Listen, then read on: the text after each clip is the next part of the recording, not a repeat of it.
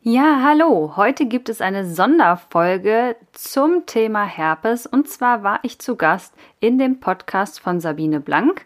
Das ist der Pferdemädchen-Podcast Live, Love and Ride und wir haben eine kleine Fragestunde oder fast zwei gemacht über das Thema Herpes, da bei ihr in der Gegend gerade mehrere Ausbrüche bekannt geworden sind.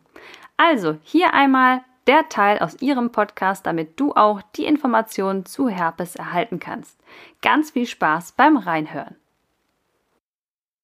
Herzlich willkommen zu Live Love Ride, der Pferdemädchen-Podcast von und mit Sabine Blank, das bin ich.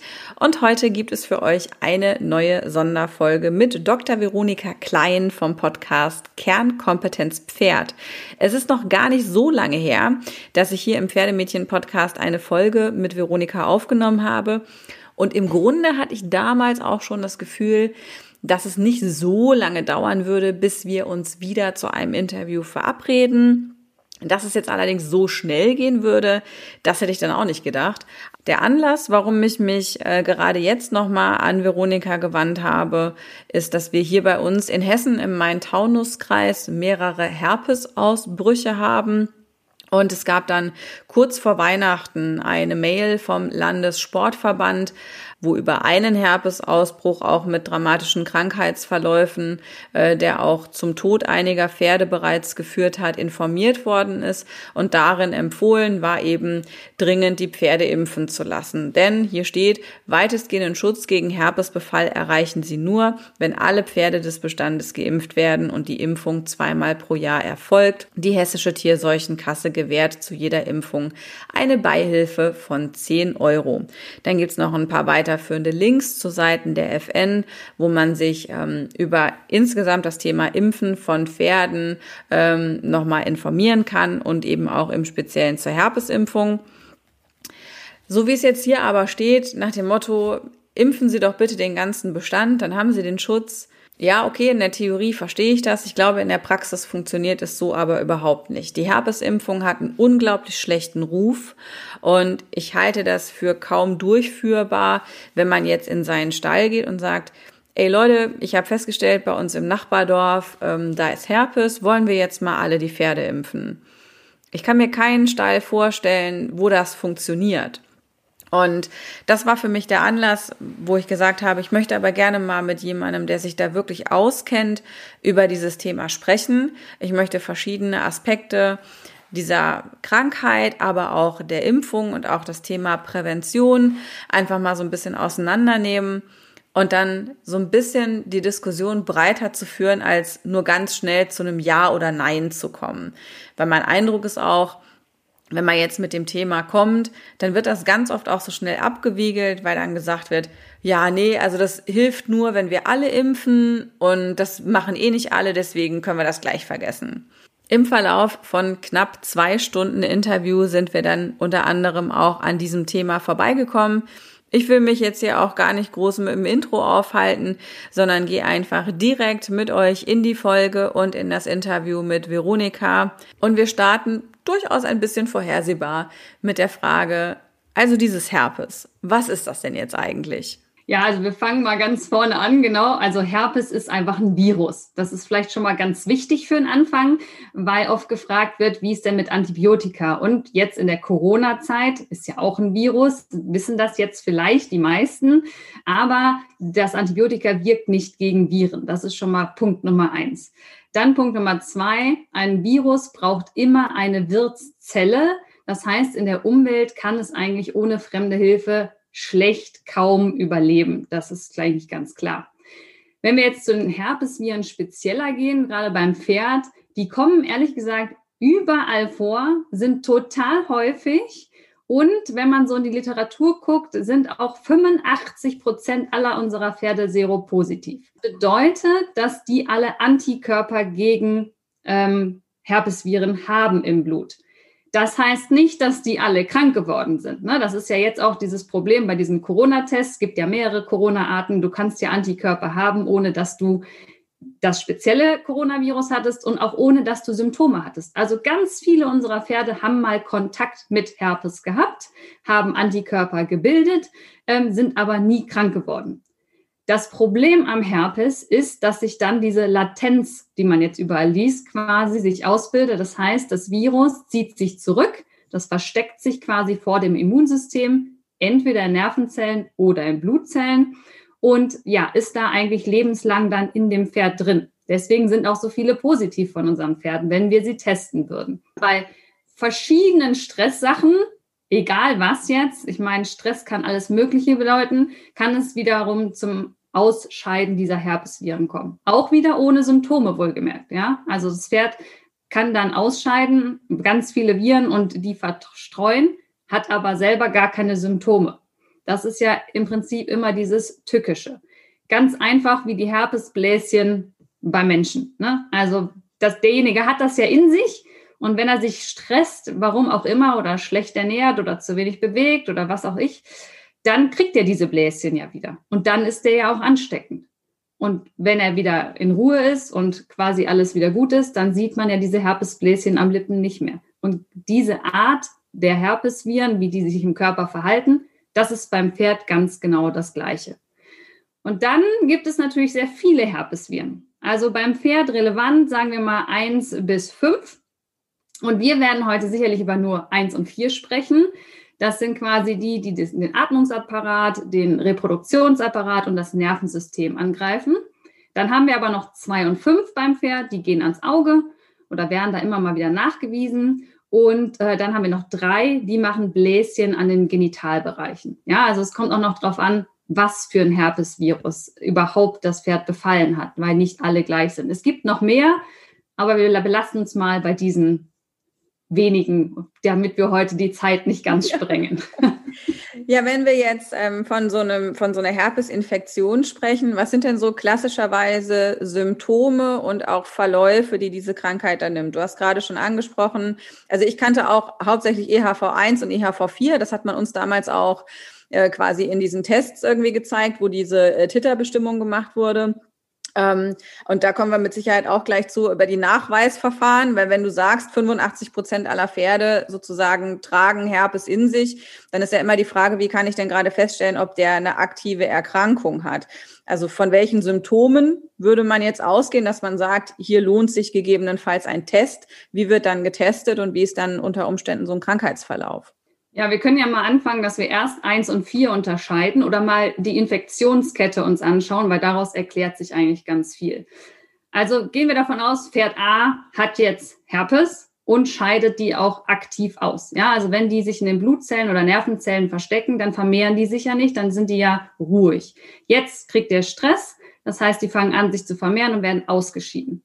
Dann hat das Pferd Nasenausfluss. Also das, die Herpesviren werden übertragen über diese Krete, gerade insbesondere über die Nasenausfluss.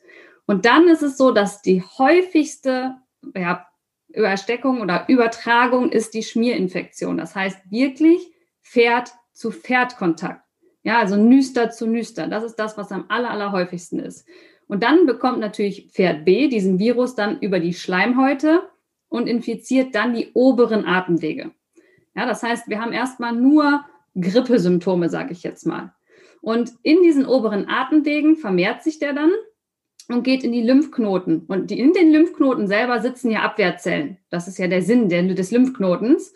Und dort gelangen sie dann in diese Zellen hinein, die dann natürlich übers Blut über den ganzen Körper verteilt werden. Und das ist so ein Scheidepunkt, sage ich jetzt mal. EHV4 bleibt meistens auf den oberen Atemwegen. Und wenn das Immunsystem deines Pferdes mega gut ist, aus 100 verschiedenen Gründen, ja, dann bildet das überhaupt gar keine Symptome aus. Das heißt, wir haben eine Infektion, auch eine Vermehrung der Viren, aber gar keine Symptome. Das heißt, Best Case, sage ich jetzt mal, wenn wir jetzt im Verlauf sprechen, ist dein Pferd immunkompetent und wird gar nicht krank. Mhm. Hat aber natürlich die Infektion, hat auch Antikörper, wird und kann aber sie weitergeben. Genau, kann es in dem Sinne auch weitergeben, aber dadurch, dass das Immunsystem so gut ist, bekämpft es ja trotzdem das Virus. Das heißt, die Ausscheidungsrate ist sehr, sehr gering. Ja, also da kommt nicht viel Virus aus solchen Pferden raus. Das heißt, der Infektionsdruck für die umliegenden Pferde ist sehr niedrig. Ja, also das wäre dann alles nicht so schlimm, sage ich jetzt mal. Aber es ist potenziell eine Ansteckungsquelle. aber da diese Menge an Viren so wenig ist, keine große. Wenn jetzt aber natürlich das Immunsystem schlecht ist und das, der Körper schafft nicht, den Virus in Schach zu halten, dann kommt es zum Ausbruch. Ja, und dann haben wir diese typischen milden Grippensymptome wie Husten, Nasenausfluss, Fieber und natürlich die geschwollenen Lymphknoten. Das kann ja aber alles sein. Hm? Also ist ja jetzt auch so eine Jahreszeit, wo das gar nicht unüblich ist. Genau, ne? es ist halt einfach gerade Herbst, Winter und da wird man halt mal erkältet. Ähm, ist ja, wir bleiben bei Corona. Wenn jetzt jemand hustet oder niest, dann sagen wir immer scherzhalber Corona, ne? Mhm. Äh, statt Gesundheit. Aber deswegen hat er ja nicht Corona. Also der kann ja einfach eine andere Grippeinfektion haben. Es können ja auch Bakterien sein. Es muss ja noch nicht mal ein Virus sein. Von daher diese Pferde dann zu erkennen, dass das dann in der Phase schon Herpes ist, ist ein bisschen schwierig, aber das wäre dann so der erste Hinweis, wenn man sagt, das Pferd hat Fieber, Nasenausfluss, Husten. Ne, jetzt haben wir hier auf jeden Fall eine Grippesymptome. Und dann ist es wieder, dass wir an einer weiteren Kreuzung stehen. Ja, also wir hatten erst die oberen Atemwege und dann heißt die Kreuzung links, ich bleibe gesund, weil ich bin immunkompetent. Oder rechts, ich schaffe es leider nicht, den Virus in Schach zu halten und werde krank und kriege die Grippe. Dann wenn diese Grippe also ausgebrochen ist, bin ich wieder an einem Scheideweg und entweder mein Immunsystem ist trotzdem noch so gut, dass die Viremie verhindert wird. Das heißt, die Viren werden nicht mehr im ganzen Körper verteilt. Die bleiben, sage ich jetzt mal, lokal. Ja, es bleibt bei den Grippensymptomen. Dann gibt es aber wieder den rechten Abzweig. Das heißt, das Immunsystem ist schlecht, ist es ja eh schon, weil es ist ja schon krank geworden, aber es ist noch schlechter. Und dann kommt es natürlich dazu, dass der Virus im ganzen Körper verteilt wird. Und dann kann es zum einen natürlich die Gebärmutter infizieren. Das ist ganz typisch bei EHV1.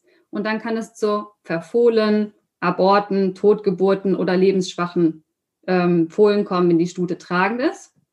Oder es kann das Gehirn und das Rückenmark infizieren. Das sind dann haben Pferde wir mit diesen ganz hässlichen Leute. neurologischen Ausfällen, ne? die so mit der Hinterhand, genau. wo das dann so richtig hässlich aussieht.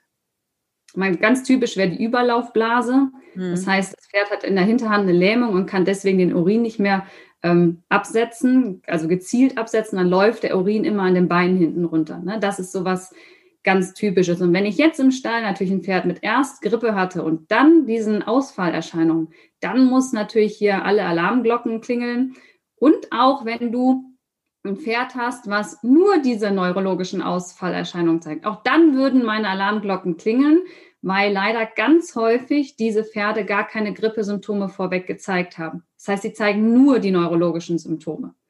Ja, also du siehst, wir haben EHV erstmal nur Grippe. Die können theoretisch auch das andere, tun sie aber ganz, ganz, ganz selten. Und dann haben wir EHV1, was an dem Scheideweg dann, wie gesagt, nach rechts geht und den ganzen Körper befällt. Und das heißt dann Viremie, weil im Blut sich die Viren halt verteilen und dann die Gefäße entzünden am Gehirn und Rückenmark und an dem tragenden, an der getragenen Gebärmutter. Hm.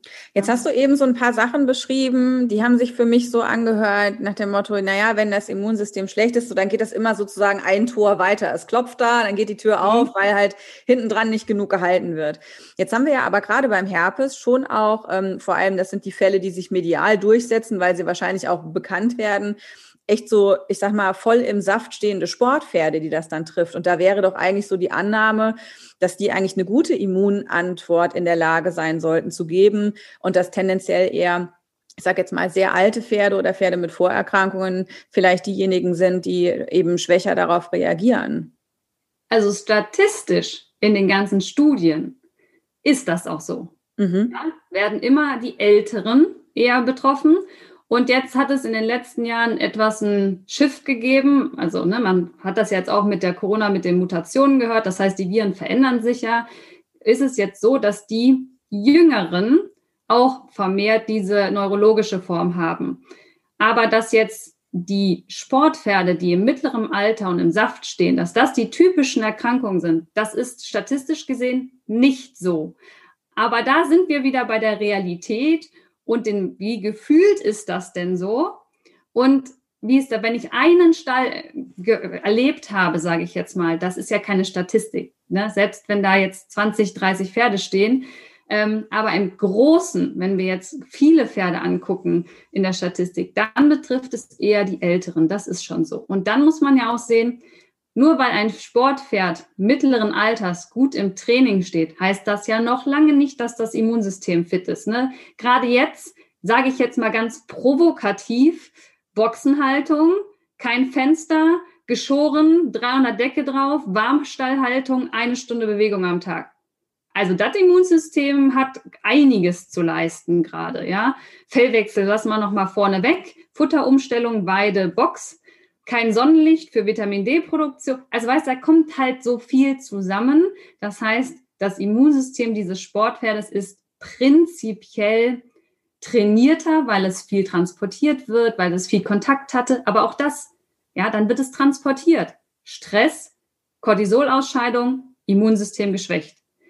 Ja, also die müssen auch natürlich viel mehr Immunsystem technisch arbeiten. Also die müssen nicht unbedingt stärker sein im Immunsystem als ein Pferd, was jetzt, sage ich jetzt mal, 15 ist, alleine in einer kleinen Herde steht, keinen Stress hat, einmal die Woche ins Gelände gejuckelt wird.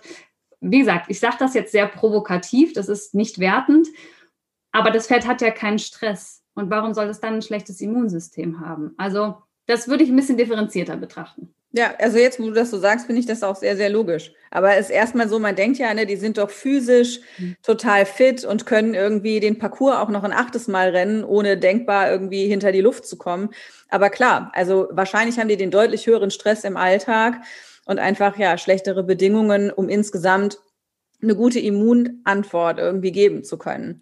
Wenn wir und jetzt dann das Training äh, senkt auch das Immunsystem, ne? Mhm. Deswegen soll man ja nach dem Impfen und so nicht richtig trainieren, weil das Immunsystem andere Sachen zu tun hat. Ja. ja also auch hartes Training senkt mein Immunsystem. Also das muss einem einfach bewusst sein. Von daher. Wenn wir jetzt in dem Fall sind, wir haben einen Verdachtsmoment äh, und äh, haben was festgestellt oder sind jetzt einfach insgesamt, weil es im Nachbardorf ist, äh, ein bisschen in Sorge, kann ja sein, dann ist ja das Nachweisverfahren ist ja, also das, an was ich mich erinnere, vor 15 Jahren war so eine Titerbestimmung.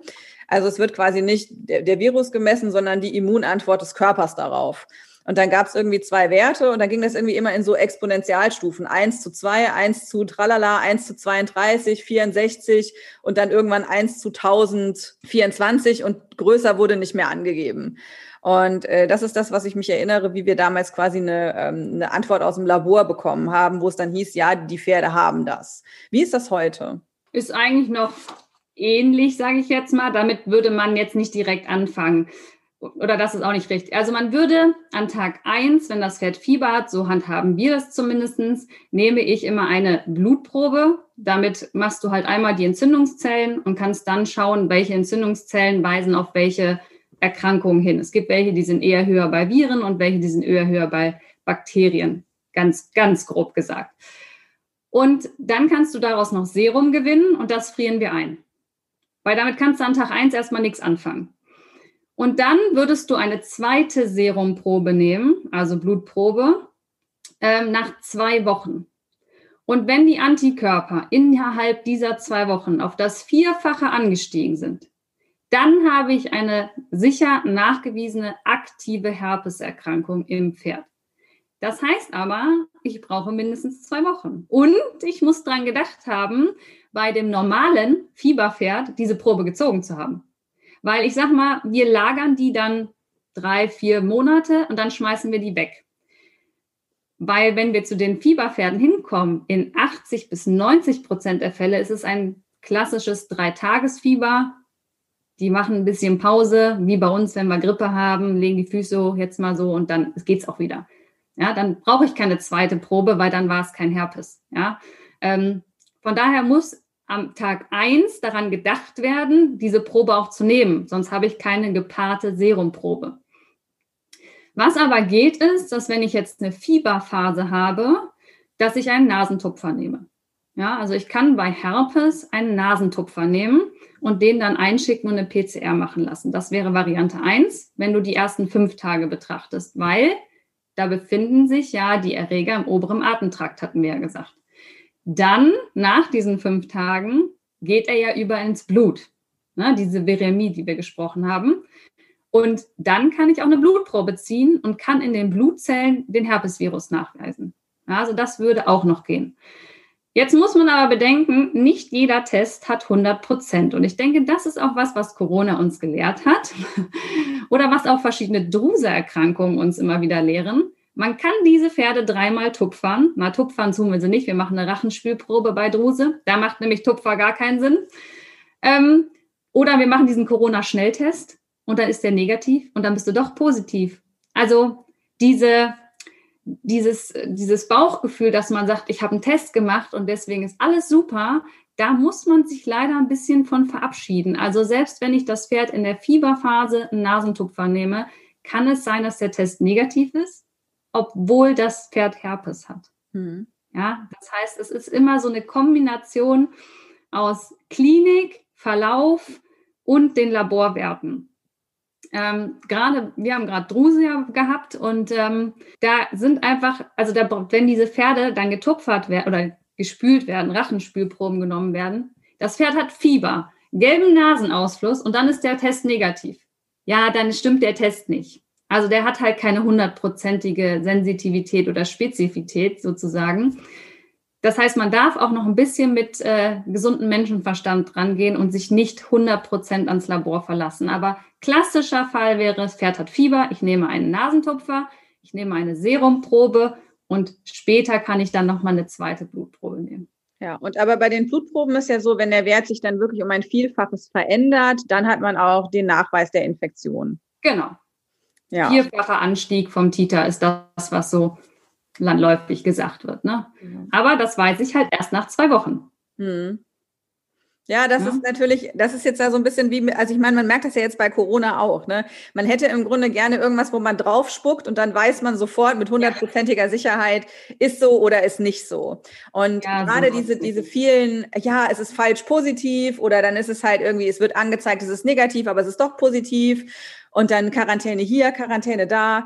Also ich meine, das Gute ist ja so ein bisschen, wir sind jetzt alle auch Hobby-Epidemiologen geworden. Das heißt, viel von dem, was du gesagt hast, hat man jetzt schon mal gehört, halt in anderen Zusammenhängen. Aber ja, ist schon, also ich sag mal, ähm, man, man kann sich da jetzt äh, das ein oder andere dann doch auch besser herleiten aufgrund der Situation, die wir gerade haben. Und auch Ansteckung und Übertragung und ich sage jetzt mal Quarantäne und Abstand sind ja nach dem, was ich von dir verstanden habe, im Hinblick auf die Verbreitung, Schmier, also Schmierweitergabe in dem Fall, wenn wir also sagen, das Pferd mit einem Verdachtsmoment nehmen wir erstmal weg und isolieren die so ein bisschen, ähm, dann wäre das auch ähnlich, wie wir das gerade bei Corona machen, also mit Abstand, ähm, Hände waschen und so, wäre man da auch schon wieder an der richtigen Adresse, wenn es jetzt um die, ähm, ja, den Umgang damit im Stall geht.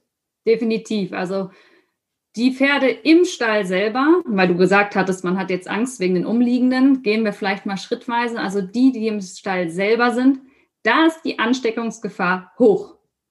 Ja, Pferd-zu-Pferd-Kontakt. Dann, wenn die prusten, können die natürlich die Tröpfcheninfektion eininhalieren. Ne? Kennen wir jetzt auch alles. Ähm, dann natürlich auch über unbelebte Vektoren, also andere Hände, Oberbekleidung. Der Anbindebalken. Ja, genau. Futterkellen, Trog, ne? also wenn, wenn die aus dem gleichen Pott trinken zum Beispiel. Ähm, das wären alles so, das geht auch kommt schon häufig, äh, weniger häufiger vor als jetzt die Schmierinfektion. Was aber dann der Nachbarstall oder der, der 80 Kilometer weit entfernt ist, die können relativ aufatmen, weil der Herpesvirus nicht über die Luft über mehrere Kilometer transportiert wird. Das kann er einfach nicht. Ne? Wir haben gesagt, es ist ein Virus, der überlebt draußen nicht so lange. Deswegen ist ja auch die Corona-Infektion draußen weniger gefährlich, als wenn wir in geschlossenen Räumen sind. Und so ist es bei Herpes auch. Das heißt, die Pferde im Stall selber haben eine sehr hohe Gefahr, dass sie auch krank werden. Die, die in Nachbarstellen sind, wenn dann noch Personenverkehr ist, vielleicht noch eine geringgradige, äh, wenn nicht auf die Hygiene geachtet wird. Die, die schon weiter weg sind, da ist die Gefahr wirklich minimal, muss man sagen. Ja, also der Herpesvirus fliegt jetzt nicht irgendwie 80 Kilometer. Also kann ich auch mit meinem Pferd in Anführungszeichen ohne große Sorge an so einem Stall auch mal vorbeispazieren, wenn ich jetzt weiß, ne, hier, ich gehe mit, oder die gehen mit ihren Pferden da vielleicht auch jetzt gerade spazieren durch den Wald. Wenn ich da jetzt einen treffe, muss ich jetzt quasi nicht die Polizei rufen und den verhaften lassen. ja, diese Diskussion hatten wir auch, weil wenn du ja durch einen Schleim Schleimbatzen gehen könntest mit deinen Schuhen und du dann mit diesen Pferden ja spazieren gehst und der andere dann auch durch diesen Schleimbatzen geht und dann das mit in den Stall trägt, das sind natürlich viele Wenn und Abers, aber das, ja, ganz theoretisch ist das natürlich prinzipiell möglich. Und wenn du diesen Pferden natürlich draußen begegnest, solltet ihr natürlich den Abstand wahren, weil wenn das ein, wir kennen das, die Pferde sehen sich und wollen aneinander schnuppern. Genau, das wäre natürlich dumm, weil das ist eine Schmier, also Pferde-Pferde-Kontakt und das ist die häufigste Übertragungsform der Herpesviren. Ja, also da würde ich schon definitiv Abstand halten. Ähm, und wenn dann Pferde in den Stall draußen stehen und ihr geht an den beiden vorbei, also das würde ich jetzt auch nicht gerade machen, ja. Ähm, da würde ich schon die Abstandregel sehr ernst nehmen. Bei Prusten, das tun sie nun mal, wenn sie sich sehen zur Begrüßung. Ähm, die Tröpfchen sollten schon so weit weg sein, dass dein Pferd nicht in der Lage ist, die einzuatmen. Ja. ja. Ja, also ich kann mich erinnern, damals ähm, bei uns, als wir die Infektion hatten, wir haben die betroffenen Pferde quasi auf die Koppel, die am allerweitesten vom Stalltrakt weg ist, rausgestellt. Das war auch im Spätsommer. Das war also kein Problem, dass sie 24 Stunden draußen bleiben konnten. Und dann hat das auch kein anderes Pferd im Stall bekommen. Also wir konnten das sehr gut regeln. Und wir haben einfach auch geregelt, wer zu diesen Pferden hingeht und wer nicht. Aber ähm, ich sag mal, Hufschmied und Tierarzt und so, die kommen natürlich auch äh, äh, trotzdem. Und in dem Fall, wir konnten das super lösen. Aber wenn ich jetzt gerade davon ausgehe, ne, äh, der Tierarzt wird wahrscheinlich noch, weil er einfach sich vielen Dingen besser gewiss ist, sich öfter mal irgendwie mit äh, äh, waschen und irgendwie gucken, wer hat mir wohin geschnuddelt der Hufschmied jetzt wahrscheinlich so nicht, weil dem grabbeln alle Pferde an derselben Stelle, da hinten am unteren Rücken, grabbeln dem da rum. Das heißt, das ist ein klassischer Hotspot, um sowas dann auch echt durch die Lande zu tragen. Ja, also man sollte natürlich so ein krankes Pferd, was jetzt akut Fieber hat, das ist ja die Zeit, wo sie wirklich massenhaft ausscheiden, da braucht auch kein Schmied kommen. Also da müssen die Hufe halt einfach mal warten. Ähm, ne? Und der Tierarzt sollte natürlich andere Oberbekleidung, Handschuhe, Desinfektionsmittel bei sich tragen sozusagen. Ähm, aber das Pferd hat ja in der Regel, wir haben gesagt, ne, oder haben wir gar nicht, noch gar nicht gesagt, also Inkubationszeit zwei bis zehn Tage, ja, so im, im Rahmen. Und dann ist in der Regel nach 14 Tagen der Spuk auch wieder vorbei, wenn es sich auf die oberen Atemwege beschränkt. Dann haben die Pferde mal zwei Wochen Grippe und dann ist auch wieder in Ordnung. Ja, und das ist ja der häufigste Fall. Und in den zwei Wochen muss dann halt das, der Huf nicht gemacht werden von diesen Pferden. Ja, also wenn ich jetzt akutes Fieber habe und wirklich massiv Ausscheidung habe, dann lasse ich solche Termine einfach. Also dann muss halt die Hufbalance ein bisschen warten. Ja, also da geht auch kein Pferd kaputt. Sie sind ja nun auch nicht aus Zucker, dass mal so eine Hufbearbeitung nicht mal zwei Wochen geschoben werden könnte. Meine mhm. Meinung. Absolut. Also das ist ja auch, äh, ich sag mal, wenn es da auf zwei Wochen ankommt, dann läuft auch ansonsten relativ viel schief. Ja, so. ähm, wenn, wir, wenn wir uns jetzt Herpes so angucken, wenn es irgendwie, ich habe das mal versucht, so ein bisschen rückwärts zu googeln, es kommt mir schon vor, dass das eher ein Winterthema ist. Ich habe zwar auch äh, Meldungen über äh, Ausbrüche gefunden, ähm, Frühjahr, Sommer, aber so vermehrt scheint es schon auch ähm, eine Wintersache zu sein. Ist das was, was du auch feststellen kannst? Das ist sogar statistisch belegt. Also wenn man da ins Consensus Statement reinguckt, wo sich die schlauesten Menschen sozusagen über innere Pferdemedizin zusammengesetzt haben, ist das statistisch so auch belegt, dass es halt am häufigsten im Herbst, Winter und Frühjahr vorkommt. Ähm, woran das liegt, ist jetzt nicht, dass Herpes saisonal ist, sondern dass das Immunsystem in den Zeiten halt viel zu tun hat. Das Wetter natürlich schmuddelig ist, Nässe, Kälte, Dunkelheit und das darf man auch immer wieder nicht vergessen. Ähm, unsere Pferde wohnen ja nicht mehr draußen und haben mega viel Platz und Luft und äh, frische Luft und so, sondern was machen wir in der Winterzeit? Wir stallen sie allein. Mhm. Ja? Und dann haben wir ganz viele Pferde auf ganz wenig Raum, die sehr viel Zeit miteinander in geschlossenen Räumen verbringen. Ja, weil dann werden ja noch Fenster und Türen und sowas zugemacht, weil ähm, Einfriergefahr kann ich ja auch alles verstehen. Aber dann ist der Infektionsdruck natürlich doppelt so hoch und selbst wenn mein Immunsystem dann gut ist, ich komme dann vielleicht mit zehn Viren zurecht, aber halt nicht mehr mit 100. Ja, das ist wie wenn in der Firma jemand Grippe hat, dann gebe ich dem ja auch nicht mehr die Hand und halte etwas Abstand. Wenn ich dem aber zu nahe gekommen bin und eine ordentliche Ladung mitgenommen habe, dann werde ich vielleicht trotzdem krank. Also es hat wirklich was damit zu tun, wie viele kommen auf mich eingeprasselt und wie lange. Und wenn natürlich das Pferd in der Nachbarbox sehr viele ausscheidet und das den ganzen Tag mit mir Kontakt hat, weil ich sonst 20 Stunden nur in der Box bin, ist das was anderes, als wenn die Pferde draußen in der Steppe mit viel Abstand waren. Ja, also wir erhöhen natürlich mit unserer Haltung immens den Infektionsdruck im Winter. Also da kommt wieder vieles zusammen. Aber ja, die Ausbrüche sind definitiv öfters in den Wintermonaten. Ja, ich denke, das ist eine sehr gute Stelle, um dann vielleicht auch in das Thema Impfung ähm, überzuleiten. Ähm, wir wollen ja heute unter anderem rausfinden, ob die Herpesimpfung tatsächlich so schlecht ist wie ihr Ruf. Bevor wir uns jetzt aber, also ich sag mal, den Image-Fragen dieser Impfung widmen, ähm, würde ich vorschlagen, wir machen so ein ja ganz allgemeines Intro.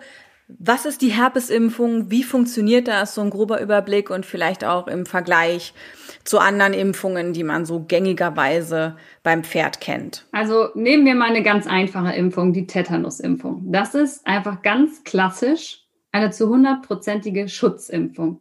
Das heißt, ich impfe das Pferd und die von außen an das Pferd herangetragene Erreger können das Pferd nicht mehr krank machen. Ganz einfach. So läuft es mit der Herpesimpfung nicht ab. Ja, das muss einem einfach bewusst sein. Bei der Herpesimpfung ist es so, dass die Anzahl der Viren, die sich im Pferd befinden, niedrig gehalten werden sollen und natürlich die Symptome, wenn es zur Erkrankung kommt, runtergedrückt werden. Das, ich sage jetzt mal, das Erkranken oder die Infektion an sich und auch die Latenz wird durch die Impfung nicht verhindert. Ja, also wir haben einfach einen ganz anderen Standpunkt. Das heißt, was wir versuchen, du hast es vorhin auch vorgelesen, ist natürlich der Bestandsschutz. Und da haben wir jetzt auch schon viel drüber gesprochen während der Corona-Zeit. Man muss natürlich jetzt, oder Masern ist auch gerade so ein großes Thema.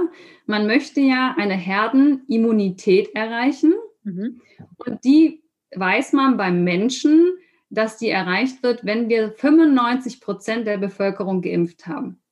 Da gibt es jetzt nicht exakt die gleichen Zahlen fürs Pferd, die jetzt statistisch validiert werden, aber in meinem Kopf wird das dann so ähnlich sein in der Pferdepopulation, ne, dass wir dann diese 95 Prozent Geimpften haben müssen, damit wir eine Herdenimmunität haben und dann die 5 Prozent, die nicht geimpft werden können, trotzdem geschützt sind.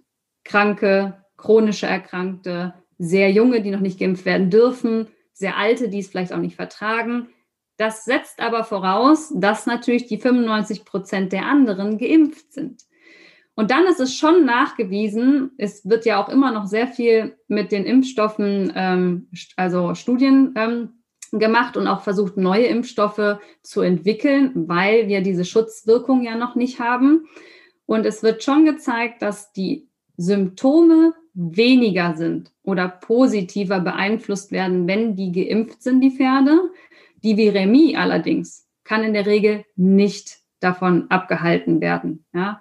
Das heißt, es hat einen positiven Einfluss, definitiv, aber es ist nicht wie die Tetanusimpfung, wo man sagt, ja, mache ich rein und ich habe hier die ultimativen Schutz. Dafür ist die Herpesimpfung nicht gedacht. Aber wir haben ja sowieso gesagt, Herpes ist überall. Das heißt, was ich mit der Impfung machen möchte, ist einmal die Virusausscheidung reduzieren. Dann wollen wir die Dauer und die Höhe der Viremie, also dass die im Körper verteilt werden, kürzer machen. Ähm, und wir wollen natürlich die Symptome runterdrücken, dass die nicht so schlimm ausgeprägt sind wie jetzt bei Pferden, die ungeimpft sind. Und vielleicht, was definitiv funktioniert mit der Impfung, ist äh, die Verhinderung des Aborts. Ja, also gerade bei den ähm, Vollblütern ist die Impfung Pflicht. Und seitdem gibt es eigentlich nicht mehr diese Abortstürme, dass in einem Stall über 50 Stuten ihre Fohlen verlieren im letzten Trisemester. Also da hat die Impfung einen absoluten nachgewiesenen Effekt. Also für Zuchtstuten macht es definitiv Sinn. Und wie gesagt, bei den anderen geht es darum, den Infektionsdruck für alle zu reduzieren, nicht darum, das Herpesvirus zu eliminieren. Mhm.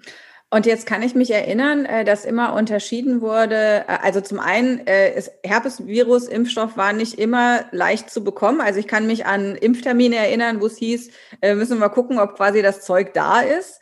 Mhm. Ähm, und dann die, ähm, auch die Unterscheidung, also mit lebenden Viren und mit toten Viren. Kannst du da auch was zu sagen? Also erstmal zum Engpass. Es gibt nicht so viele Firmen, die die produzieren. Und es ist äh, natürlich, wenn da die Qualitätsstandards nicht gehalten werden können in der Produktion, muss die ganze Charge verworfen werden. Und dann dauert es natürlich wieder relativ lange, bis die wieder neu produziert sind. Aber es war immer einer verfügbar. Es war nur sehr aufwendig, ihn zu, zu genehmigen und sich schicken zu lassen. Aber prinzipiell hätte der Tierarzt beim Veterinäramt einen Antrag stellen können und dann aus Tschechien war das damals, ja. einen Alternativen zu kriegen. Also es wäre immer Impfstoff da, um die Pferde zu impfen, sage ich mal. Es war nur sehr aufwendig und dann gibt es natürlich, da hat man nicht mit gerechnet. Das heißt, dann gab es halt so Zwischenzeiten, wo halt einfach die Regale leer waren. Nicht, weil kein Impfstoff da war, sondern weil halt dann die Versandwege auch ein bisschen komplizierter waren. Ne? Ähm, das war sehr, sehr ärgerlich, muss man sagen. Aber wenn man den statistischen Zahlen, die man findet, glaubt, dann sind sowieso nur 17 Prozent aller Pferde in Deutschland Herpes geimpft. Also das äh, ne, muss man jetzt, für die Vollblüter war es wirklich ein Riesenproblem, weil die dürfen nicht zum Decken fahren, wenn die nicht Herpes geimpft sind.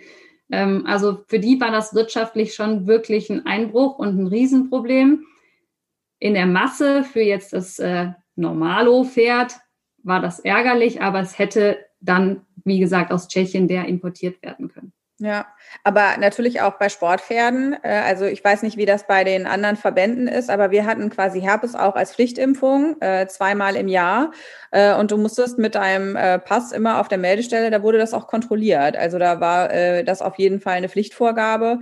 Aber tatsächlich quasi, sobald du in den Freizeitbereich... Aber nicht für die LPO-Turniere. Das war ähm, ein Westernverband. Ja, genau. LPO also weiß ich nicht. Im LPO ist es keine Pflicht. Ja, also wenn du aufs normale Turnier klassisch Englisch fährst, also nennen wir es mal klassisch Englisch, gibt ja inzwischen ganz viele verschiedene Turniere, aber klassisch Englisch, das ist, ja, deshalb ist keine Pflicht. Ja, das ist empfohlen, aber es ist keine Pflichtimpfung. Also dann ist das vom Verband eine interne Angabe, die aber nicht flächendeckend in Deutschland gilt. Ja, okay, das würde dann auch erklären, warum wir zwar vergleichsweise viele Sportreiter haben, aber nur wenige, die, also jetzt 17 Prozent hast du eben genannt, Pferde, die so im Mittel geimpft sind, weil so, je mehr man auch dann in den Freizeitbereich reinguckt, also da ziehen alle die Augen hoch und so nach dem Motto, es wäre mit das Schlimmste, was man machen kann, ist eine Herpesimpfung, ne? Also so der Eindruck äh, kommt da manchmal. Äh, aber kommen wir noch mal ganz kurz zurück zum Impfstoff und diese Unterscheidung mit den äh, lebenden Viren oder toten Viren. Das eine klingt wirklich so, als würde es in der Flasche krabbeln, ey, ganz ehrlich. Also der Totimpfstoff beinhaltet, der, der in Deutschland zu ist, äh, zugelassen ist, einmal EHV 1 und 4. Und das sind ähm, quasi Antigene, die sich nicht mehr vermehren können. Die sind vermehrungsunfähig. Dafür ist natürlich die Immunantwort dann nicht ganz so ausgeprägt. Das heißt, diesen Impfstoffen wird dann, werden verschiedene Zusatzstoffe zugeführt, damit die quasi die immunisierende Eigenschaften noch verstärken. Mhm.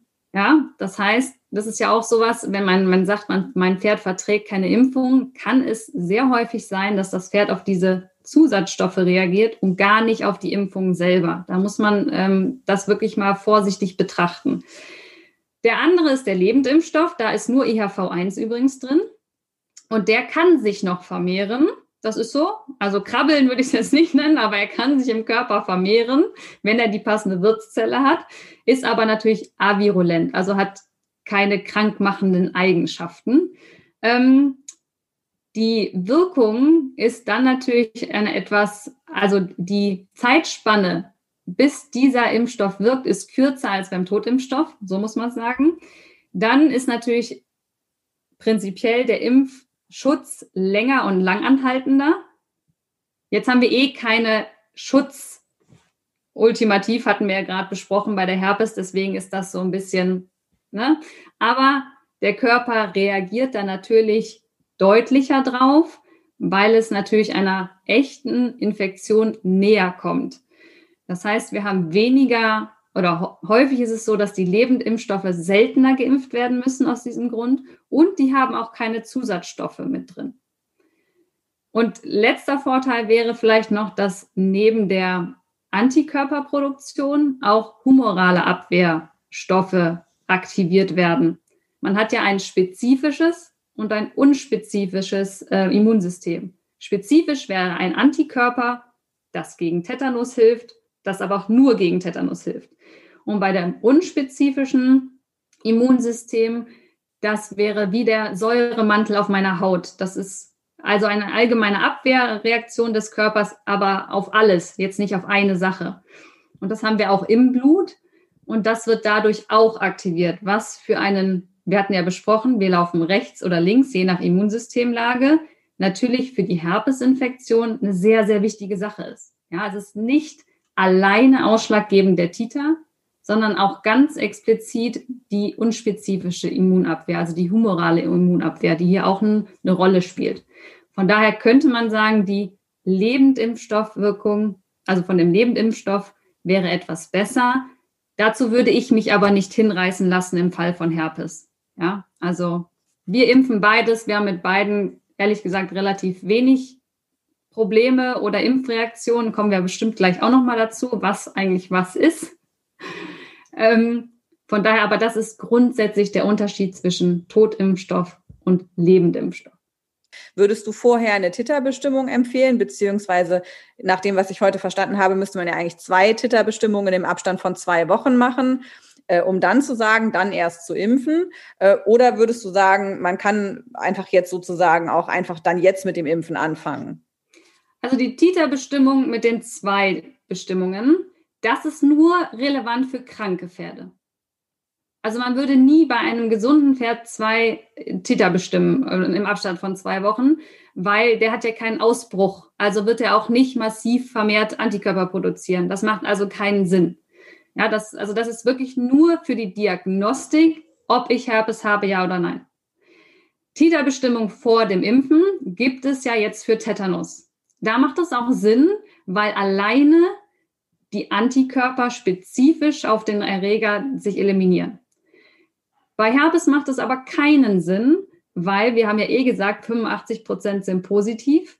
Und leider ist es so, dass die Höhe der Antikörper auch nicht korreliert mit der Schutzwirkung, weil noch so viel andere Faktoren aus dem Immunsystem eine Rolle spielen, die man ja auch aktiviert. Das heißt, man würde nie eine Entscheidung treffen, ob ich impfe oder nicht impfe, aufgrund einer Titerhöhe von Herpes bei einem gesunden Pferd. Also das macht in diesem Fall keinen Sinn. Ja, okay. Wenn wir jetzt ans Impfen gehen, ähm, und dann ist natürlich die Frage relativ schnell wieder da mit der Bestandsimpfung. Äh, wir hatten ja auch die klare Empfehlung in der E-Mail, äh, die wir eingangs vorgelesen haben. Und auch als wir über Herdenimmunität gesprochen haben, wurde das ja auch schon ein Stück weit rausgearbeitet dass eben ähm, ja das mit dem Schutz schon umso besser funktioniert, je mehr Pferde äh, geimpft sind und auch vor allem regelmäßig und kontinuierlich geimpft werden. Jetzt ist es aber so, ähm, ich habe manchmal so das Gefühl, wenn diese Frage aufkommt, dann wird das Gespräch darüber auch relativ schnell abgeblockt, weil man dann sagt, ja, da machen eh nicht alle mit und wenn man das einzeln macht, dann bringt das halt nichts. Und das wäre so ein Punkt, auf den ich auch gerne noch eingehen würde. Klar ist, je mehr, desto besser. Und ich sage jetzt mal als Ziel, wäre wahrscheinlich dann auch die Bestandsimpfung anzustreben, um sich eben bestmöglich zu schützen. Aber umgekehrt kann man ja nicht sagen, dass es gar nichts bringt, ein einzelnes oder wenige Pferde zu impfen. Ich sage mal, jedes geimpftes Pferd vermindert den Infektionsdruck. Mhm. Das Problem ist ja aber, das würde bedeuten, wenn ich mein Pferd Herpes impfe, schütze ich damit meine Nachbarpferde. So, und das versucht mal zu kommunizieren, dass jemand Geld ausgibt und seinem Pferd eine Impfung oder eine Impfbelastung aussetzt, damit die drei Pferde um ihn herum geschützt sind, nicht aber das eigene. Ja, so Weil die außenrum ja viel mehr ausscheiden, der Infektionsdruck also für dieses Pferd ja sehr hoch ist. Das erinnert mich aber total an die Diskussion mit den Masken, weil die Masken schützen ja. auch nicht uns, sondern unsere Mitmenschen vorrangig. Ja. Also es sei denn, wir sind jetzt so FFP2 und höher, wo dann ja auch der Träger der Maske einen gewissen Schutz bekommt. Aber also ich sag mal so, vielleicht aus dem Bild raus hat es der ein oder andere dann vielleicht auch besser verstanden, dass man damit auch eben alles drumherum schützen kann. Genau, aber das ist natürlich mega schwer zu kommunizieren und kostet halt auch einfach Geld. Ne? Ähm, ist eh ein schwieriges Thema, äh, dann auch noch für andere. Ähm, ja, aber wie gesagt, ich finde immer, man kann den Infektionsdruck dadurch schon senken, wenn mehrere geimpft sind und nicht alle. Aber optimal wäre natürlich alle. Aber Realität und Idealbild klaffen wir meistens weit auseinander.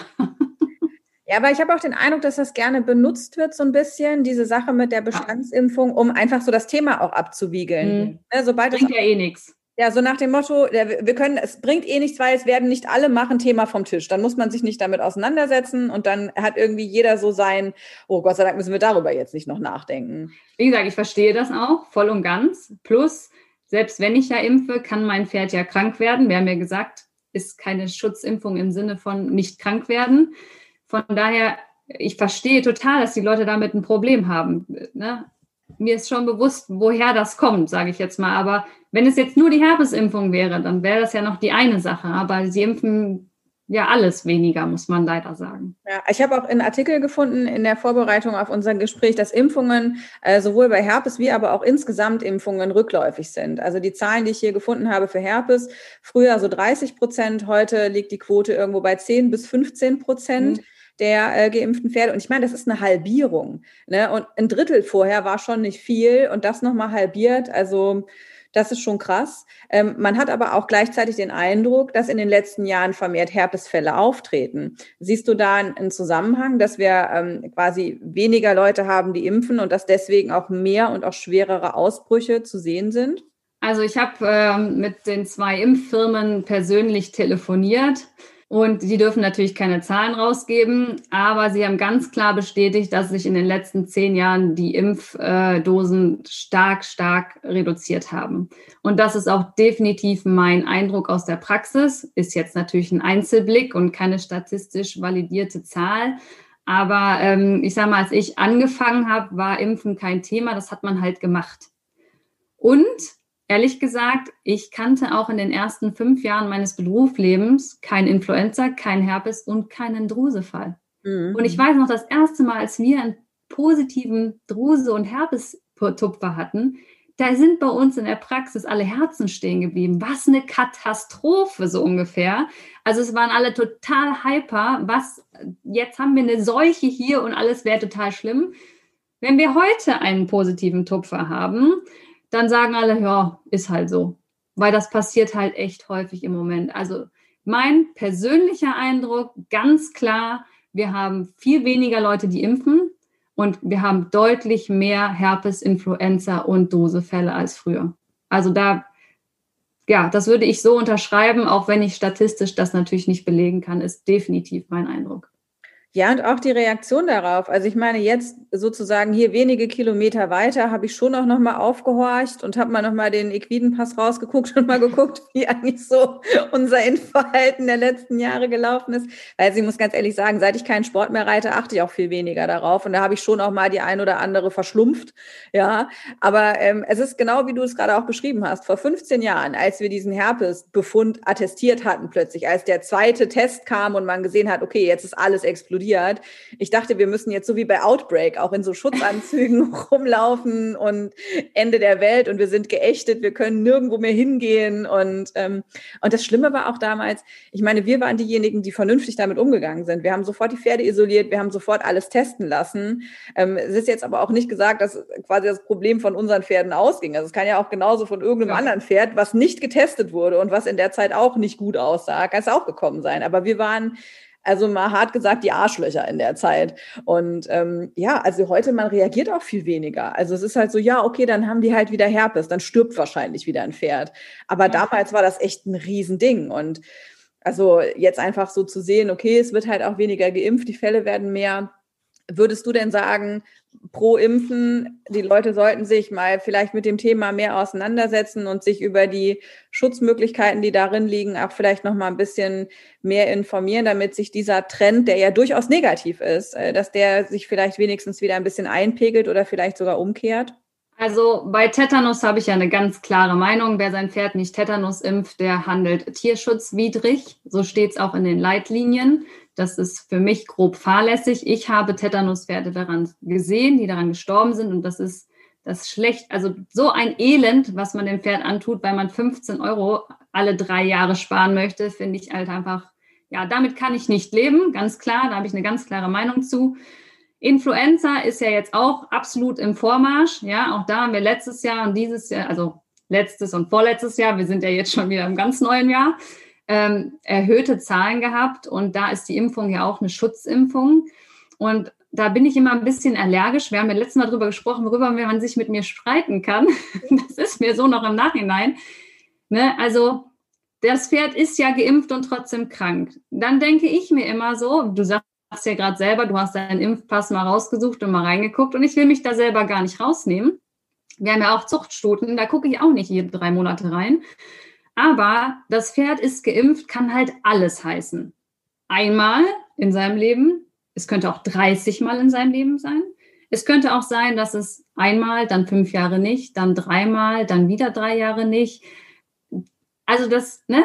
Das, ich finde das immer so ein bisschen sehr plakativ gesagt. Ich würde immer gerne diese Pässe von den Pferden dann mal sehen, wie die denn wirklich geimpft sind. Immer im Abstand, wie es vorgeschrieben ist. Ähm, Pferd immer fit zu der Zeit.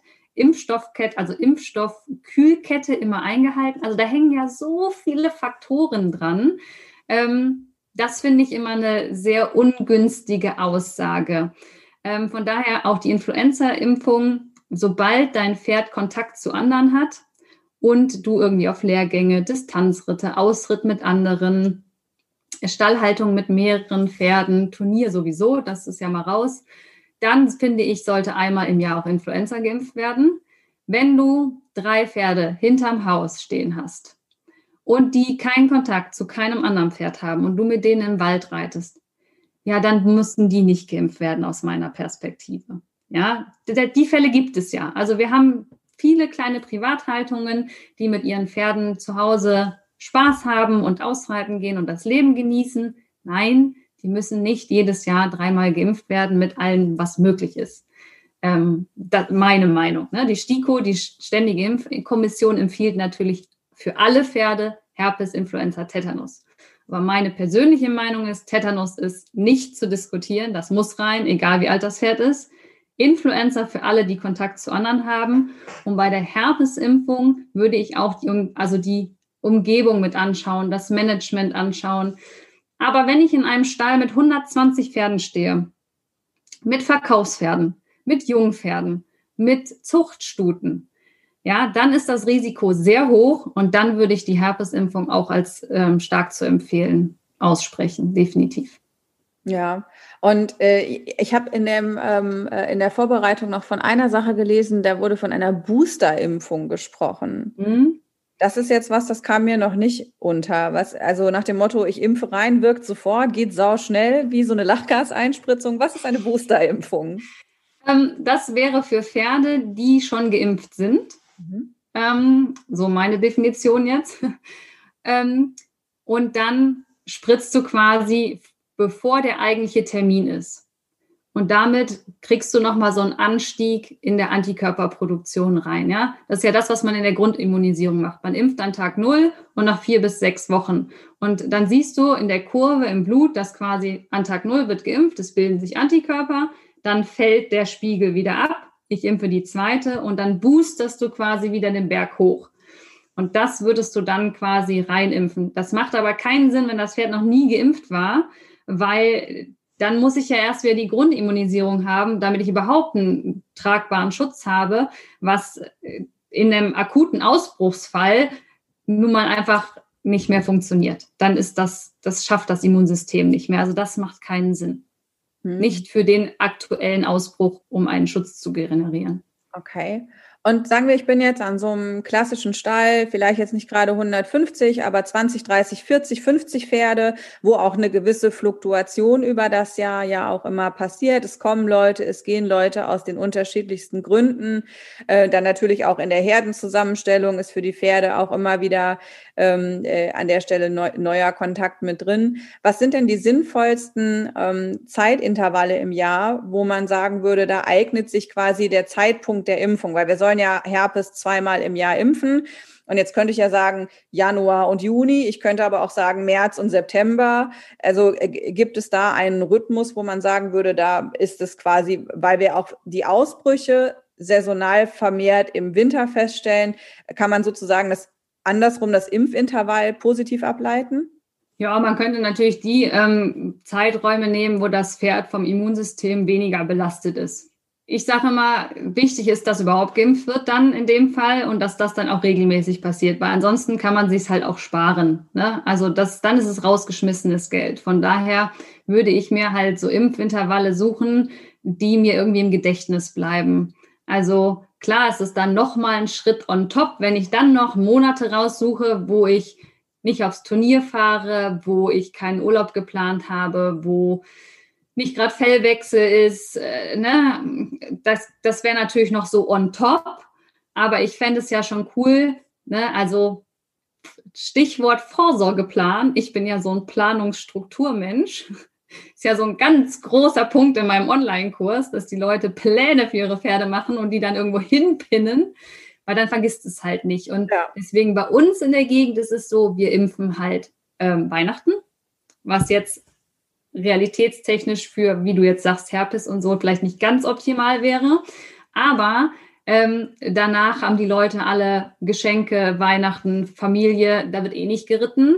Und da denkt jeder dran. Dann wird am 23. geimpft oder am 24. und dann machen die Pferde eh Pause, passt perfekt. Und das im Sommer wird dann passend zum Schützenfest gemacht. Aha. Weil da sind ja alle saufen. Das heißt, wir haben immer im Sommer Schützenfest hier in der Gegend natürlich und im Winter dann Weihnachten. Und so vergessen dann hier äh, die Leute nicht, dass geimpft werden muss. Und wir haben Bestandsimpfungen, das heißt, es werden ganze Ställe geimpft. Das finde ich eine charmante Lösung. Ähm, aber wenn wir das noch on top treiben wollen, dann würden wir natürlich noch schauen, dass die Herpesimpfung nicht in so ein ja, Schlechtwetter äh, Fellwechsel-Variante mit reinläuft. Ja.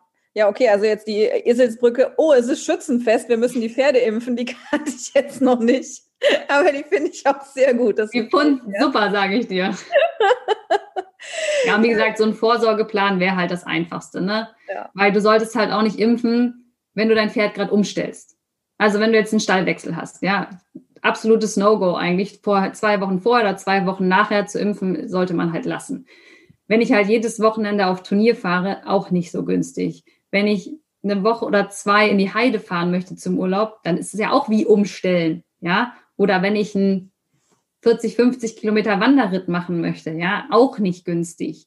Also es macht schon Sinn, sich vorher im Jahr zu überlegen, ich möchte im Mai in Urlaub, im August einen Wanderritt machen und was weiß ich, äh, da drei Turniere reiten, das mal aufzuschreiben und sich dann zu überlegen, wann ich eigentlich impfen möchte im Vorfeld.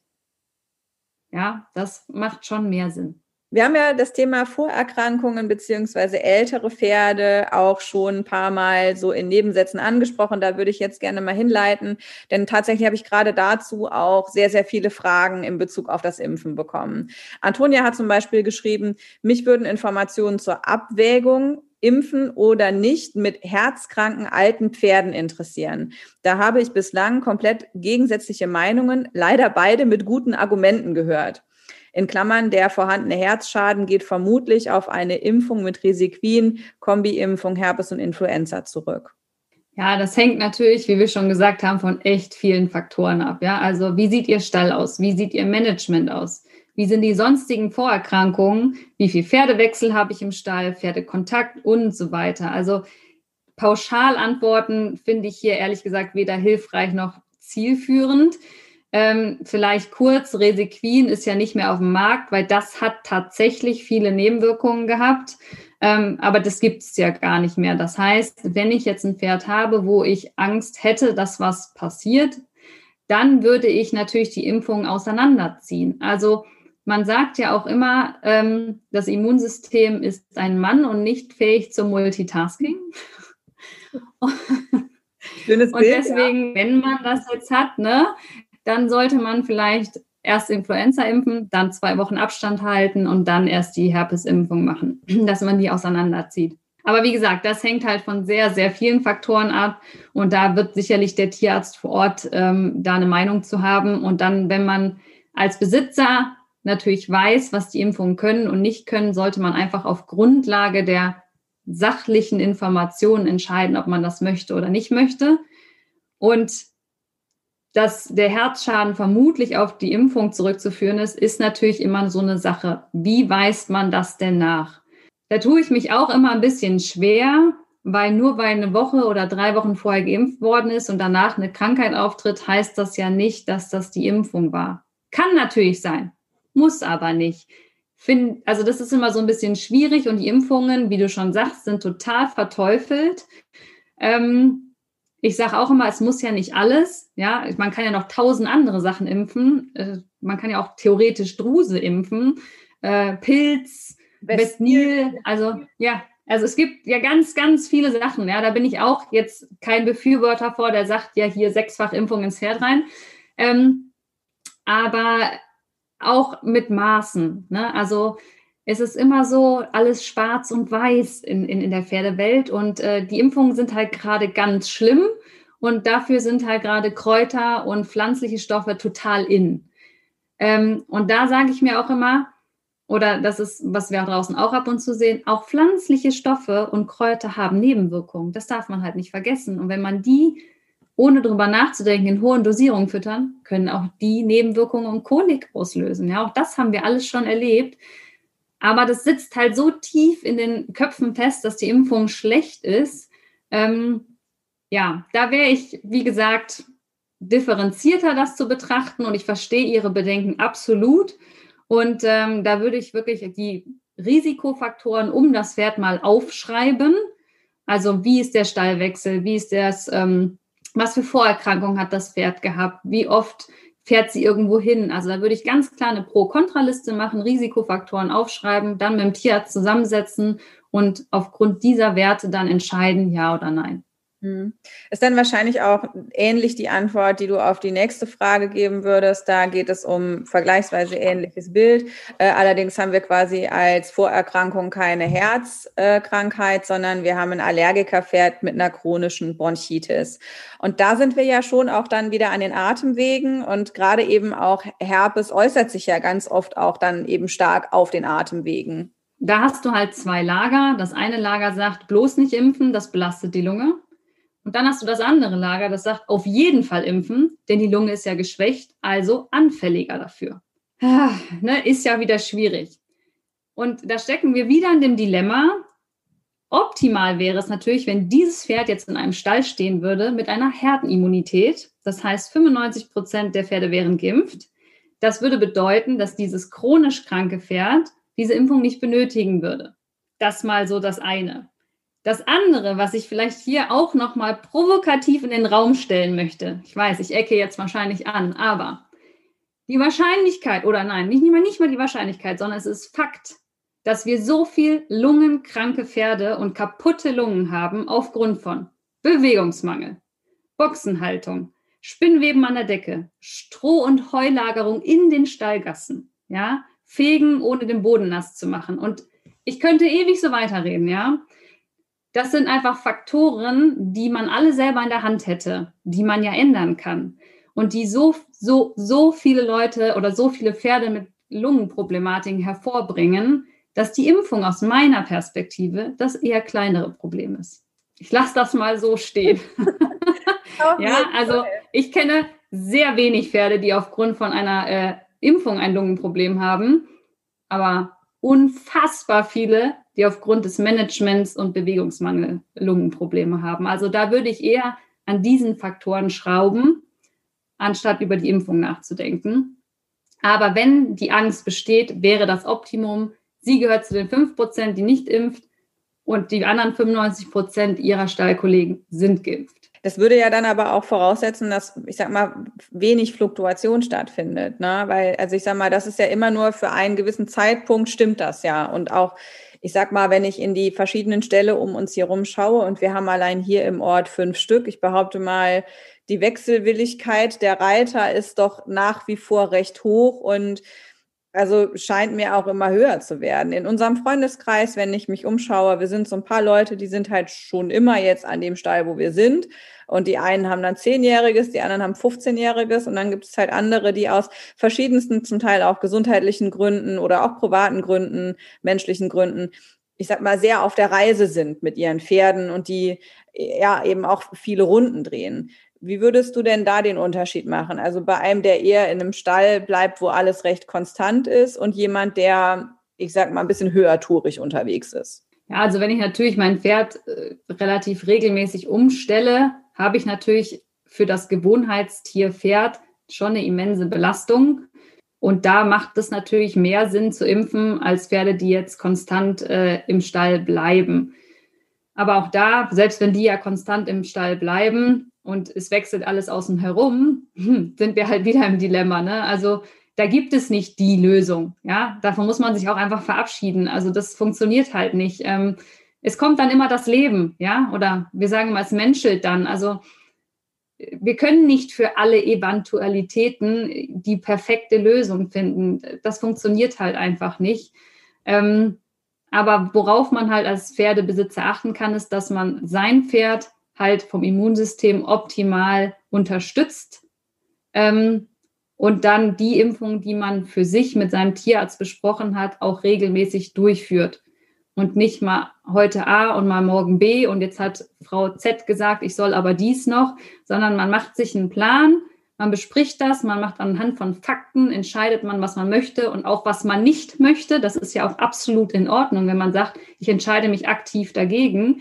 Ähm, und dann bleibt man dabei und dann macht man das regelmäßig. Ich denke, das ist äh, eher das, was Sinn bringt und auch dann für die Prophylaxe sinnvoll ist auf lange Sicht. Jetzt kann man ja tatsächlich ähm, bei dem Thema Impfen feststellen, ähm, dass die Diskussion darum äh, jetzt auch gar nicht mal nur im Reitsport, sondern auch wenn es zum Beispiel um das Thema Impfen von Kindern geht oder auch von Erwachsenen. Ähm, diese Debatte wird immer sehr, sehr emotional geführt und ähm, ja, es gibt da auch scheinbar nur Schwarz und Weiß und ja, jetzt gerade auch in der aktuellen Corona-Situation können wir da wieder wirklich sehr lebendig in Social Media verfolgen, wie da die einzelnen Positionen eingenommen und auch wirklich mit Klauen und Zähnen auf der Tastatur dann verteidigt werden. Ich glaube, wenn wir jetzt auf unseren Fall schauen und das Thema der Herpesimpfung, dann kann man schon sagen, dass die einen sehr, sehr schlechten Ruf hat. Ich habe ja im Vorfeld der Folge dazu aufgerufen, dass man mir Fragen schicken kann. Und was ich da wirklich rauslesen konnte, war, dass es offensichtlich sehr viel negativ behaftete Vermutungen gibt, was nicht alles passieren kann, wenn man denn Herpes sein Pferd impfen lässt. Und ähm, ja, ich sag mal, vergleichsweise wenig Fragen haben sich so auf das Thema, wie gut schützt das denn? Oder ähm, ich sag mal, die positiven ähm, Aspekte äh, vom Impfen bezogen, sondern ganz viel ging so in Richtung ähm, von Risiken und Nebenwirkungen. Und da fragen wir mal, äh, nicht unseren Arzt und Apotheker, sondern unsere Dr. Veronika Klein, äh, jetzt mal ganz konkret ähm, bei der Herpesimpfung, mit welchen Nebenwirkungen muss man denn da als Pferdebesitzer rechnen? Wir können ja mal ganz grob unterscheiden. Es gibt einen Impfdurchbruch, eine Impfreaktion, ja, dann gibt es im Prinzip noch einen Impfschaden und eine Impferkrankung. Und das wird ja schon einfach wild durcheinander jongliert, sage ich jetzt mal, weil die Leute nicht wissen, wo der Unterschied liegt. Und das, sag mal, der Impfdurchbruch wäre dann, dass äh, das Pferd trotz Impfung krank wird. Das heißt, die Impfung bringt nicht die Schutzwirkung, die ich mir gewünscht hätte. Sag, das Pferd wird Tetanus geimpft und es wird krank. Das sollte auf keinen Fall passieren. Dann haben wir einen Impfdurchbruch. Die Impfreaktion ist ganz typisch, dicke Brust, Fieber, ein bisschen Gliederschmerzen. Das ist das, das was wir meinen, so wenn wir sagen Nebenwirkungen. Genau, das ist so das, was relativ häufig in Anführungsstrichen vorkommt. Der Impfschaden wäre dann wirklich, dass das Pferd eine allergische Reaktion zeigt und auch langfristig Probleme damit hat oder sogar zum Tod führen kann. Ja, darf man auch nicht ganz unter den Tisch kehren. Das kann natürlich mal passieren. Wie bei jedem anderen Medikament auch. Ja, ähm, und dann gibt es noch die Impferkrankungen, das heißt, die Impfung selber macht krank. Ne, das wäre jetzt der Lebendimpfstoff, der dann doch krank macht. Ja, also da unterscheiden wir erstmal diese verschiedenen Begriffe. Und ich habe euch mal die Zahlen vom Paul-Ehrlich-Institut rausgesucht. Von 2016 und 2017 gab es äh, in ganz Deutschland 129 Meldungen, dass Impfungen eine Reaktion hervorgeführt haben. Davon waren 53 auf Herpes. Ähm, mit Reaktion, da sind wir jetzt wirklich nur bei hatte dicke Brust oder hatte ein genau. bisschen, genau. äh, war abgeschlagen, ne? Genau, lokale Reaktion, Fieber, Lethargie, sage ich jetzt mal. Ne? Also 53 haben auf Herpes reagiert, 49 haben auf Influenza reagiert und äh, 17 zum Beispiel auf die Pilzimpfung. Ja, jetzt habe ich mal natürlich meine Kollegen gefragt, wie viele Impfdosen verkauft worden sind. Auch da habe ich keine richtigen Zahlen aus ihnen rauskitzeln können. Aber so über einen groben Daumen habe ich mal eine gelesen, 140.000 Impfdosen sind verkauft worden. Ja, davon haben wir jetzt 53 Reaktionen auf Herpes. Ja, jetzt rechnet man mal ein bisschen rum. Das heißt, wir hätten 0,04 Prozent betroffene Pferde. Finde ich sehr überschaubar, muss ich sagen. Also das ist ja, geht ja gegen Null. Da sind natürlich nicht alle Dunkelziffern drin, wo man sagt, ich habe das nicht gemeldet. Also bei jeder unerwünschten Nebenwirkung muss ja eigentlich eine Meldung an das Amt gehen. Das ist sicherlich nicht erfolgt. Das wäre ähm, die Aufgabe des Tierarztes oder des Pferdehalters? Also der Pferdehalter muss natürlich den Tierarzt informieren und der Tierarzt gibt es dann quasi an das ähm, Paul-Ehrlichs-Institut weiter. So wäre dann der Weg. Ich glaube, man könnte es sogar als Besitzer selber machen. Das ist so ein Vordruck, den man dann ausfüllt und dahin schickt. Das könnte man wahrscheinlich selber machen. Aber ich sage mal, die Reaktionen, die schlimmer sind oder zum Tod führen, die werden ja auf jeden Fall gemeldet. Und ne, es sind so geschwindend geringe Zahlen. Also wenn wir überlegen, wie viele Millionen Pferde wir haben, da ist das ja nichts gegen. Ähm, von daher die Wahrscheinlichkeit, dass es zu einer Reaktion kommt, ist wirklich, wirklich klein. Also da ist es, ist die Gefahr größer, wenn dein Pferd mit Penicillin behandelt werden muss. Hm. Und das, das verwenden wir ja sehr viel im Vergleich. Ja, beim Einschuss, eitrige Entzündung, auch jetzt hier wieder Grippe im Sinne von bakteriellen. Ne? Also das verwenden wir ja viel, viel häufiger. Und da ist die Wahrscheinlichkeit, dass dein Pferd darauf reagiert, viel, viel höher. Ja, also ich glaube, dass da so ein bisschen die Wahrnehmung auch verschoben ist, als wie es in der Realität ist. Und wie gesagt, ich bin zehn Jahre auf dem Markt und ich kenne eigentlich kein Pferd, was einen richtigen Impfschaden hatte, wo man das quasi korrelieren kann zu 100 Prozent. Hm. Ist mir nicht bekannt. Und wir impfen viele Pferde. Wir sind ja eine sehr große Praxis. Ja, damit ist im Grunde die Frage von Tanja auch abgedeckt, die geschrieben hat, mich würde ebenfalls interessieren, wie hoch heute noch die Wahrscheinlichkeit eines Impfschadens ist. Ein Pferd mit Impfschaden reicht mir definitiv. Headshaking und dauerhaft Lunge am Arsch ist mir gegenüber einer eventuellen Herpesinfektion doch ein deutliches Risiko. Wie gesagt, jede Medizin hat Nebenwirkungen. Man kann ihr auch nicht sagen, passiert schon nichts, weil das wäre ja auch gelogen. Ne? Aber das ist ja bei so vielen Sachen im Leben. Also warum gerade die Impfungen diesen schlechten Ruf bekommen haben, ist mir auch nicht ganz so klar, weil alle anderen Medikamente und wie gesagt auch viele pflanzliche Produkte auch solche Probleme machen können. Ähm, und das wird häufig ohne Dosierungsangaben oder irgendwas verabreicht. Ne? Also da wird es gesagt, das ist pflanzlich, das kann man immer machen. Das stimmt ja auch nicht. Ne? Also, aber die Impfung hat natürlich einen sehr großen Einfluss auf den Körper, großen Einfluss aufs Immunsystem und ähm, man kann ihr nicht sagen, es passiert schon nichts. Das wäre auch nicht fair. Also jedes Medizin hat Nebenwirkungen. Damit muss man einfach leben, ganz klar. Aber die Wahrscheinlichkeit, dass eben so etwas derart Dramatisches sich eben wiederholen würde, nachdem auch nach den Zahlen, die wir eben gehört haben, scheint dann doch äh, sehr, sehr gering zu sein. Wenn du natürlich aber der eine Betroffene bist, ja, ist klar. diese Zahlenstatistik ziemlich egal. Auf jeden Fall. Das ist auch, also ich meine, ich kann auch verstehen, dass man erstmal auch skeptisch ist, ne? weil am Ende ähm, es ist ja gut auch zu hinterfragen und jetzt nicht einfach alles ins Pferd zu ballern, was irgendwie geht. Genau. Ja, also da es gäbe ja viele Möglichkeiten auch an, ähm, wenn du alleine in die Zusatzfutterregale guckst. Ich weiß gar nicht, was die Leute da nicht alles zusammenkippen, was aus so vielen Einzelteilen besteht. Da kommt es gegebenenfalls, glaube ich, auch schon mal irgendwie zu äh, Wechselwirkungen und äh, Mischen, die jetzt nicht so prickelnd sind. Wir haben gerade die Wochenaufgabe im Online-Kurs Rationsberechnung. Ja. Und es haben sich einige dran getraut und auch wirklich ausgerechnet. Und wir haben da Rationen rausbekommen.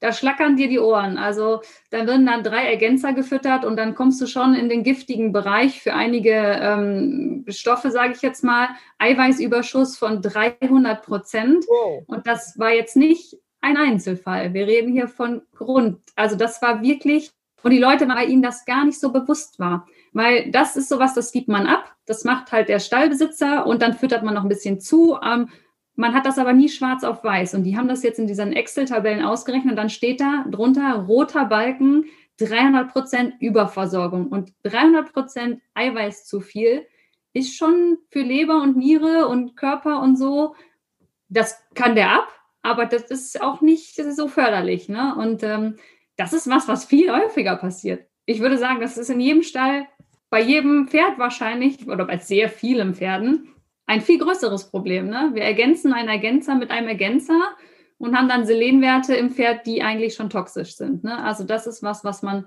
häufig trifft. Ja, und dann ist natürlich so ähm, äh, auch so etwas, wie ihr das da gerade im Kurs macht, sich das wirklich mal in eine Tabelle packen und das mal untereinander machen. Dann hat man das mal so klar in Zahlen gesehen und dann hat man auch irgendwie was, womit man wirklich umgehen kann. Das können wir ja jetzt auf der anderen Seite bei Impfungen halt einem nicht geben. Ne? Also da können wir jetzt nicht pro Pferd eine Tabelle machen, wo am Ende unten gelb, grün oder rot rauskommt, sondern es ist am Ende immer eine individuelle Abwägung, die man dann auch mit seinem Tierarzt zusammen macht. Und idealerweise hat man seinen Tierarzt ja auch schon eine Weile an der Seite. Und die sind ja nicht nur da, wenn das Pferd sich gerade so gestoßen hat, dass es Blut in Strömen läuft. Die sind ja auch beratend für einen da. Das heißt, man kann die ja auch ansprechen und einfach so, eine, so ein Thema mal öffnen, das mal teilen, sich beraten lassen und dann auch zu einem Ergebnis kommen. Und ähm, ich würde das Thema noch abschließen mit der Frage von Charlie, die auch so ein bisschen die Abwägung äh, zwischen Problemen und Nutzen angesprochen hat, weil sie sagt, dass ihr aufgefallen ist, dass ihr Pferd im Grunde nach normalen Impfungen, in Anführungszeichen normalen Impfungen, jetzt wenig Probleme hat, aber nach der Herpesimpfung schon äh, eher einige Wochen schlechter Luft bekommt. Wie gesagt, wir haben ja auch gerade bei den Zahlen gehört, Herpes ist auch das, was am meisten Reaktionen hervorruft. Ne? Ähm, gut, 43 zu 49 Influenza muss man jetzt mal so im Verhältnis sehen, ob das jetzt so viel mehr sind, ja oder nein. Aber es kann natürlich sein, dass Ihr Pferd damit einfach ein Problem hat. Also diese Fälle gibt es ja nun einfach. Also ich kann da auch aus meinem Nähkästchen plaudern. Meiner, wenn ich den Herpes impfe, der hat immer eine riesen dicke Brust. Der verträgt auch diesen Impfstoff schlecht. Der kriegt da immer eine dicke Brust von. Und wenn ich den in die linke Brust äh, spritze, dann explodiert die so ungefähr. Das ist mir einmal passiert. Links wird nicht mehr geimpft bei meinem Pferd. ja, also es gibt ja diese Pferde, die das nicht vertragen. Ähm, das ist überhaupt nicht abzuschreiben. Und dann muss man natürlich ganz klar mit seinem Tierarzt die Nutzen und das Risiko abwägen. Und dann kann es auch sein, dass man entscheidet, dass das Pferd nicht mehr geimpft wird. Das ist ja legitim aber nicht, weil Impfungen grundsätzlich schlecht sind, sondern weil man das aktiv an dem Pferd, anhand der Management und dem Außenrum entschieden hat, dass das das bessere System fürs Pferd ist, wenn es nicht geimpft wird. Ich behaupte aber mal, dass das die wenigsten sind oder sein sollten. Aber dass diese Fälle gibt es und dann ist das auch absolut legitim. Ja, jetzt haben wir hier noch eine Frage gehabt zur, äh, zur Thematik, wie lange hält denn eigentlich die Impfung? Weil soll alle sechs Monate nachgeimpft werden äh, und auf verschiedenen Turnieren beziehungsweise bei verschiedenen Verbänden ist das sogar Pflicht, dass man überhaupt starten kann. Ähm, hier ist jetzt aber die Vermutung im Raum, der Impfstoff hält doch aber viel länger. Warum also so häufiges Nachimpfen? Ja, wie gesagt, das stimmt so nicht ganz. Ähm, vorgeschrieben wirklich ist nur auf LPO Influenza. Alles andere sind nur Empfehlungen. Nicht mal die Tetanusimpfung ist vorgeschrieben, ganz aktuell. Ja, also da muss man immer ein bisschen vorsichtig sein.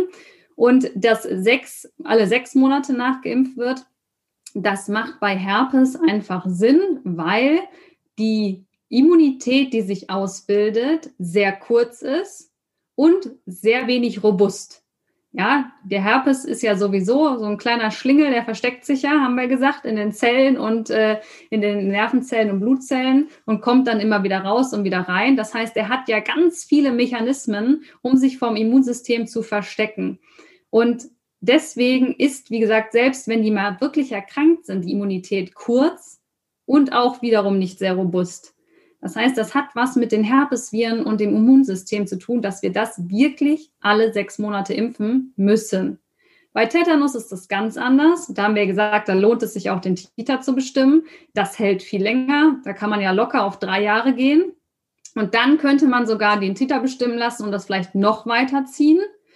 Und bei Influenza hat man diese Angabe alle sechs Monate für Turnierpferde, weil die werden transportiert, die werden viel trainiert, die kommen ständig mit fremden Pferden in Kontakt. Das heißt, die sind natürlich einem immensen Infektionsdruck ausgesetzt, was der Rentner zu Hause, der niemand anderen sieht, überhaupt nicht hat.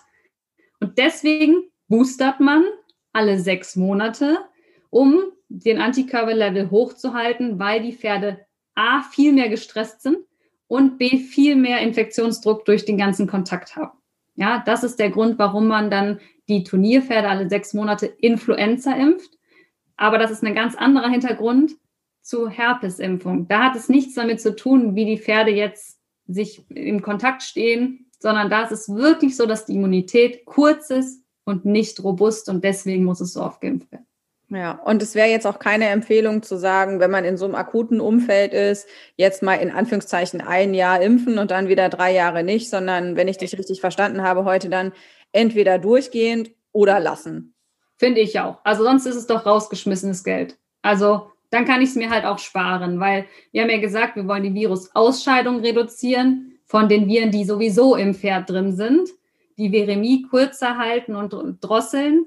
Und wenn ich das ein Jahr mache, das hat ja, also das bringt ja gar nichts. Also das ist sinnlos. Dann würde ich einfach entscheiden, ich möchte keine Herpesimpfung. Ich habe mich dazu aktiv entschieden, was wie gesagt auch in Ordnung ist, wenn man das so entscheidet. Aber dann lasse ich es ganz. Also da muss man nicht Panik kriegen, jetzt weil Herpes ausgebrochen ist, einmal reinspritzen und denken, oh Gott sei Dank, jetzt habe ich ja alles getan. Ja, das, das ist halt dieses Einfache. Ne? Ich möchte lieber eine Tablette schlucken, statt mein Leben umzustellen und deswegen ne, das Problem anzugehen. Das, es liegt natürlich im menschlich, in der menschlichen Natur, den bequemen Weg zu gehen und sein Gewissen zu beruhigen. Das macht aber einfach keinen Sinn und dafür ist es zu teuer. Und dann dem Pferd diese Impfbelastung dann aufzubürden, damit man selber kein schlechtes Gewissen hat, einmal im Jahr. Also für ein Jahr, das verstehe ich nicht. Nee, das macht für mich keinen Sinn. Ja, mir fällt gerade auf, du bist so ein bisschen mein Dr. Drosten heute für Herpes. so irgendwie, ich weiß nicht, warum mir das gerade in den Sinn kam, aber das auch, dem höre ich auch so gerne zu. Ich könnte dir noch Stunden zuhören, wie du über Viren erzählst. Das ist doch schön. Ja, aber tatsächlich, ich nähere mich dem Ende meiner Liste. Ähm, äh, ich habe noch äh, drei äh, Überpunkte. Das eine ist latente Infektion, dann eben Ausbruch und auch Prophylaxe. Äh, bei latenter Infektion, ähm, das hast du im Vorfeld äh, schon beantwortet. Es stimmt, dass geheilte Pferde, auch wenn die das äh, überstanden haben, latent infiziert bleiben und sagen wir, die kommen unter Stress, äh, äh, zum Beispiel durch ein Umstellen, dann kann es auch bei so einem Pferd nochmal zu einem Ausbruch kommen. Zu einer Ausscheidung. Es muss Ausscheidung. nicht unbedingt zum Ausbruch kommen. Und man hat gezeigt, dass diese Pferde selten oder seltener als gedacht Ursache für Ausbrüche sind. Also die scheiden dann zwar wieder aus, aber wohl nicht in dem Maße, dass alle außenrum krank werden. Das heißt, das macht nicht so einen großen Einfluss, ähm, dass die symptomlos ausscheiden, dass die dann quasi wirklich so einen Herpesfall in dem Stall dann äh, produzieren. Ähm, das dachte man früher, das wäre häufiger. Heute weiß man, dass das nicht so oft passiert. Aber ja, die Latenz ist da. Wie gesagt, Lippenbläschen am Mund, das kann sich ja jeder vorstellen und kennt jeder. Ja, das Thema Ausbruch haben wir im Grunde auch schon besprochen, die Hygienemaßnahmen äh, im Erkrankungsfall im Stall. Meldepflicht gibt es keine, ähm, äh, auch bei der Druse glaube ich auch nicht. Ähm, und äh, dann tatsächlich äh, die Frage des Verlaufes. Da habe ich auch ganz gegensätzliche Fragen bekommen. Nämlich einmal, ist der Verlauf bei einem Pferd, was schon mal geimpft wurde, schlimmer oder ist der Verlauf beim Pferd, was schon mal geimpft wurde, weniger schlimm? Da gibt es scheinbar auch Mythen in beide Richtungen. Nach dem Motto, wenn ich impfe und dann wird er krank, dann wird er viel schlimmer krank oder er übersteht es viel besser. Was ist es denn jetzt? Also laut Statistiken und sämtlichen Studien ich habe extra noch mal eine rausgesucht von 2020, die über die Impfstoffe äh, geschrieben worden ist. Ist es definitiv so, dass die weniger Symptome zeigen als die ungeimpften. Ja, also das ist was, was man in den Studien schon alles immer nachgewiesen hat, dass die Symptome gedrosselt werden, auch wenn die Viremie nicht ähm, verhindert wird. Aber das heißt nicht, dass die neurologische Form nicht auftritt. Das ist vielleicht so das, was dazu führt. Das heißt, die, die Grippesymptome sind wirklich deutlich weniger. Die Aborte, also dass die verfohlen, die Stuten, kommt so gut wie gar nicht mehr vor, wenn die geimpft sind. Das weiß man, wie gesagt, aus der äh, Vollblutzucht, weil die machen das ja als Pflichtimpfung, ähm, dass die Zahlen da statistisch nachgewiesenerweise runtergegangen sind massiv. Und die ähm, neurologische Form kann aber trotzdem auftreten. Ja, also das wird halt, weil die Viremie nicht verhindert wird, auch bei geimpften Pferden vorkommen kann. Und ich denke, das kann vielleicht zu diesen Mythen führen. Aber grundsätzlich ganz klar, die Impfung drosselt erstmal die Symptome. Und jetzt ist ja so, ähm, wir haben heute auch festgestellt, es wird immer weniger geimpft. Also die Impfungen sind stark rückläufig. Dementsprechend haben wir aber auch äh, dem gegenübergestellt auf der anderen Seite vermehrten Anstieg von Ausbrüchen, auch mit schweren Verläufen. Und ich meine, wenn man das mal mit angesehen hat, das ist, also das ist richtig scheiße für die Pferde. Mhm. Das ist einfach also muss man echt, da muss man kein Blatt vor den Mund nehmen, kriege ich jetzt direkt richtig fies Gänsehaut. Also das ist überhaupt kein Spaß. Und damit umzugehen, macht auch wirklich auf vielen Ebenen, ist es eine große Herausforderung. Jetzt haben wir ja zwei Wege. Der eine ist, wir können vielleicht auch mit unserem Gespräch heute ein bisschen dazu beitragen, dass auch dieser Wahnsinn, dieses wahnsinnig negative Image der Impfung ein bisschen gelockert wird. Und wir laden einfach dazu ein, dass Menschen, die Bedenken haben, sich einfach mal mit ihrem Tierarzt, der ja nun auch der erste Ansprechpartner an der Stelle für sie ist, ähm, sich treffen, sich mal austauschen ähm, und einfach da mal äh, sich aufklären lassen. Ich glaube, viel ist auch einfach, naja, ich habe halt auf Twitter was gelesen, dann muss das ja schon stimmen. Ähm, und das andere ist ja aber auch ähm, im Bereich Prophylaxe und Immunsystem einfach zu gucken, dass die Pferde, und das sollte ja für uns als Pferdebesitzer eigentlich eine, eine Grundaufgabe sein, dass sie so gesund wie möglich sind, um mit, mit Umwelteinflüssen oder eben auch mit so einem Virus bestmöglich umgehen zu können. Eine Sache, die man in diesem Zusammenhang jetzt auch immer wieder dann liest, ist die Zylexis-Impfung. Und ich weiß auch, dass wir in einem, äh, es ist keine Impfung, sondern einfach Zylexis spritzen. Ich sag mal, wie ich es verstanden habe, ist so ein Immunpräparat. Wenn man das gibt, das ist jetzt nicht auf irgendwas Spezifisches, sondern man hilft einfach dem Immunsystem sozusagen ein bisschen die Abwehr hochzufahren. Genau. Und da sind wir ja genau bei dem Punkt, was für Herpes doppelt sinnvoll ist, weil wir ja gesagt haben, nicht nur die Antikörper machen den Herpesvirus ein Problem, sondern wir brauchen da auch noch die anderen Anteile des Immunsystems, um den Herpesvirus zu bekämpfen. Und deswegen, das ist ein Para-Inducer, also ein Para-Immunitätsinducer, ähm, macht es definitiv Sinn, Zylexis zu spritzen, auch in Stellen, wo es gerade ausgebrochen ist. Also wenn Herpes grasiert, würde es aus meiner Sicht, wenn es mein Pferd wäre, würde ich das sofort zu Lexis spritzen lassen, weil das nachgewiesenerweise das Immunsystem anstellt. Nicht vielleicht, ne, sondern anstellt. Und ähm, gerade diese Anteile, die nochmal helfen, ähm, dem Pferd mit dem Herpesvirus zurechtzukommen. Von daher, das darf man sogar schon äh, Fohlen am ersten Lebenstag spritzen. Das ist aus meiner Sicht super verträglich. Wir verwenden das relativ viel. Auch wenn dein Pferd ein Dreitagesfieber hat, kann man das an Tag eins spritzen. Ja, das Schlimmste, was passiert, ist, dass das Fieber etwas hochgeht am nächsten Tag, weil das Immunsystem ja angeschalten worden ist. Aber Fieber ist ja grundsätzlich erstmal ein Abwehrsystem des Körpers und positiv zu sehen. Ähm, von daher bin ich definitiv einer, der Zylexis einsetzt. Hast du ansonsten noch ähm, äh, im Hinblick auf das Immunsystem und Prophylaxe so ganz allgemeine Tipps, die du mit auf den Weg geben würdest? Ich ahne, stell dein Pferd nicht in die Box, stell es an die frische Luft, gib ihm quasi, gib ihm die optimale Haltung. Wie kommst du denn darauf? Ich weiß nicht, ich, ich habe so hellseherische Fähigkeiten. Ja, frische Luft. Ja, viel, viel, viel frische Luft. Das wäre ganz wichtig. Ganz viel Bewegung, weil die Lunge reinigt sich durch Bewegung. Ja, und ähm, schön wäre es, wenn die Pferde dann auch traben und galoppieren dürfen, wenn sie das aus gesundheitlichen Gründen dürfen natürlich. Ja, weil nur dann wird die Lunge auch dementsprechend belüftet.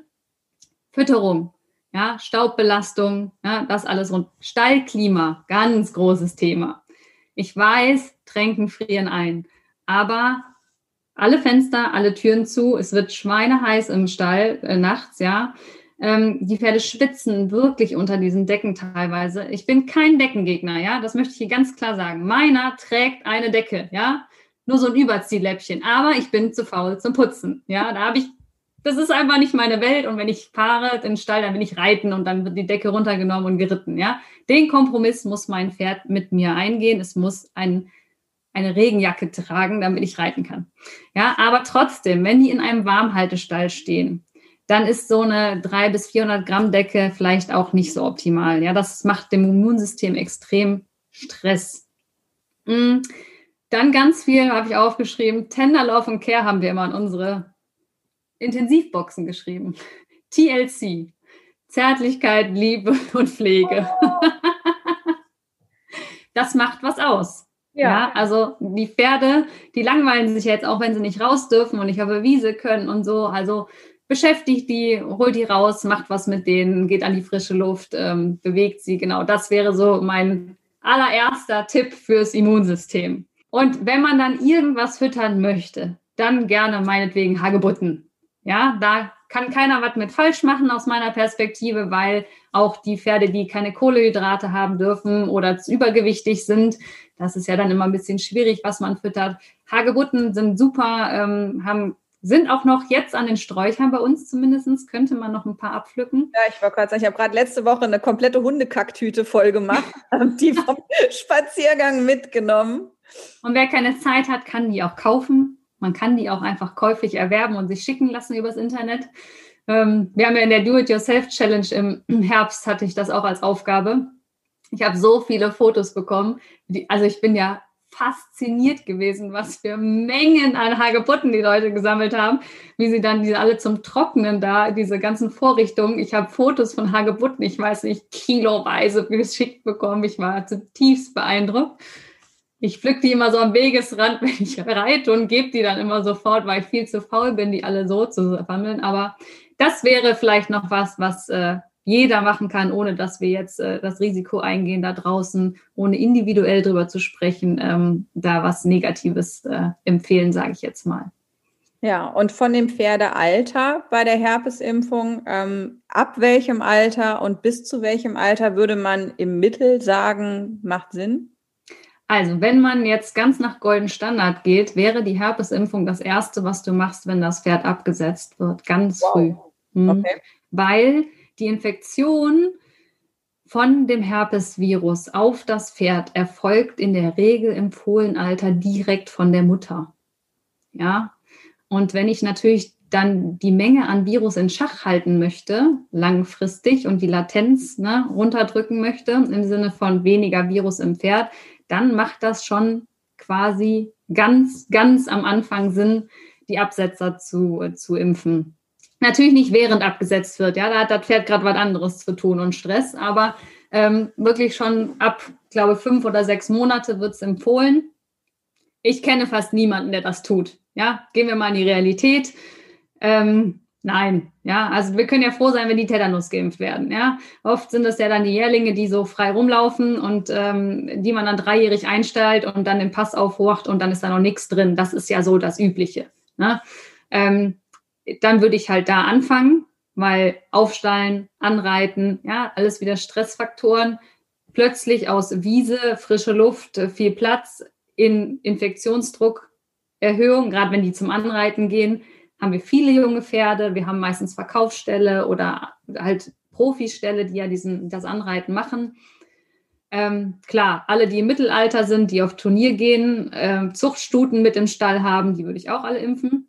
Und dann, wenn wir jetzt zu den älteren Pferden gehen, wie gesagt, die, die über 15 sind, sind auch die, die das eher bekommen. Deswegen, warum sollte man dann damit aufhören, wenn sie alt werden? Steht so ein bisschen im Gegenzug zu dem, was die Statistik und die ganzen Studien sagen. Aber mir ist natürlich auch klar, wenn ich einen Rentner habe, warum sollte ich alle zwei, also alle, also zweimal im Jahr so eine hohe Impfrechnung bezahlen? Also ich verstehe die Idee dahinter. Und wenn ich das dann Pferd rausnehme und hinter die, hinters Haus stelle, jetzt mal so plakativ gesagt, kann man darauf dann vielleicht verzichten. Bleibt das Pferd ja aber in dieser Umgebung stehen, wo der Infektionsdruck hoch ist und wir viele andere Pferde in anderen Altersklassen haben und auch noch Zuchtstuten, dann macht es ehrlich gesagt keinen Sinn, damit aufzuhören, wenn die Pferde älter werden. Also ich werde auf jeden Fall jetzt gleich zum Stall vorgehen und meinen Impfpass raussuchen. Also nicht meinen, sondern den vom Herrn Dicky. Also will ich erstmal wieder einen kritischen Blick reinwerfen äh, und mal schauen, äh, was für uns angezeigt ist. Äh, und ich nehme von heute mit, ähm, dass es natürlich wie bei jedem Medikament äh, auch mit einer Herpesimpfung Probleme geben kann. Aber nach dem, was wir zahlenmäßig herausfinden konnten, ist das so dermaßen verschwindend gering, dass erstmal der schlechte Ruf, den die Herpesimpfung definitiv hat, und das ist mir auch in den Fragen und Feedbacks äh, vorab zu dieser Folge in Social Media äh, sehr deutlich rübergekommen, dass wir dafür erstmal keine ähm, nachhaltigen Anhaltspunkte finden konnten. Und ähm, inzwischen, ja, ne? Die Resequin ja. hat die mit, also die hatte einen schlechten Ruf und mit Recht. Ja. ja. Also die Kombi-Impfung Influenza-Herpes hat mit Recht diese schlechte, diesen schlechten Ruf gehabt. Seit wann wird es nicht mehr vertrieben? Ich habe es nie geimpft. Ja. Und ich bin jetzt, wie gesagt, zehn Jahre im Beruf. Ja.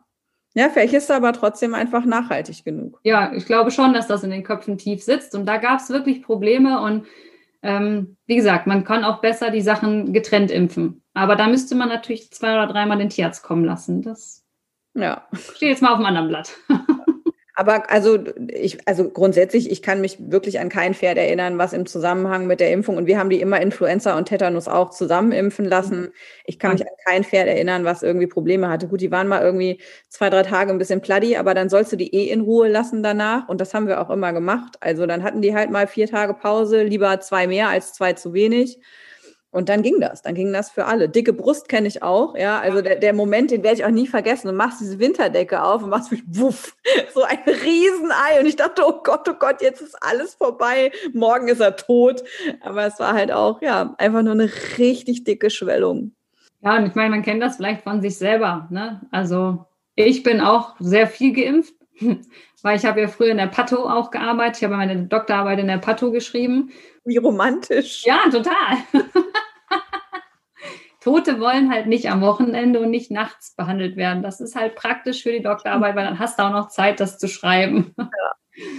Aber wir haben halt Menschenaffen und sowas äh, seziert und dann bist du natürlich verpflichtet, ähm, dass du das alles geimpft bist, ne? weil ich hatte einmal einen Affe mit Pockenverdacht und oh. ich bin keine Pocken mehr geimpft, dafür bin ich zu jung, man glaubt es kaum.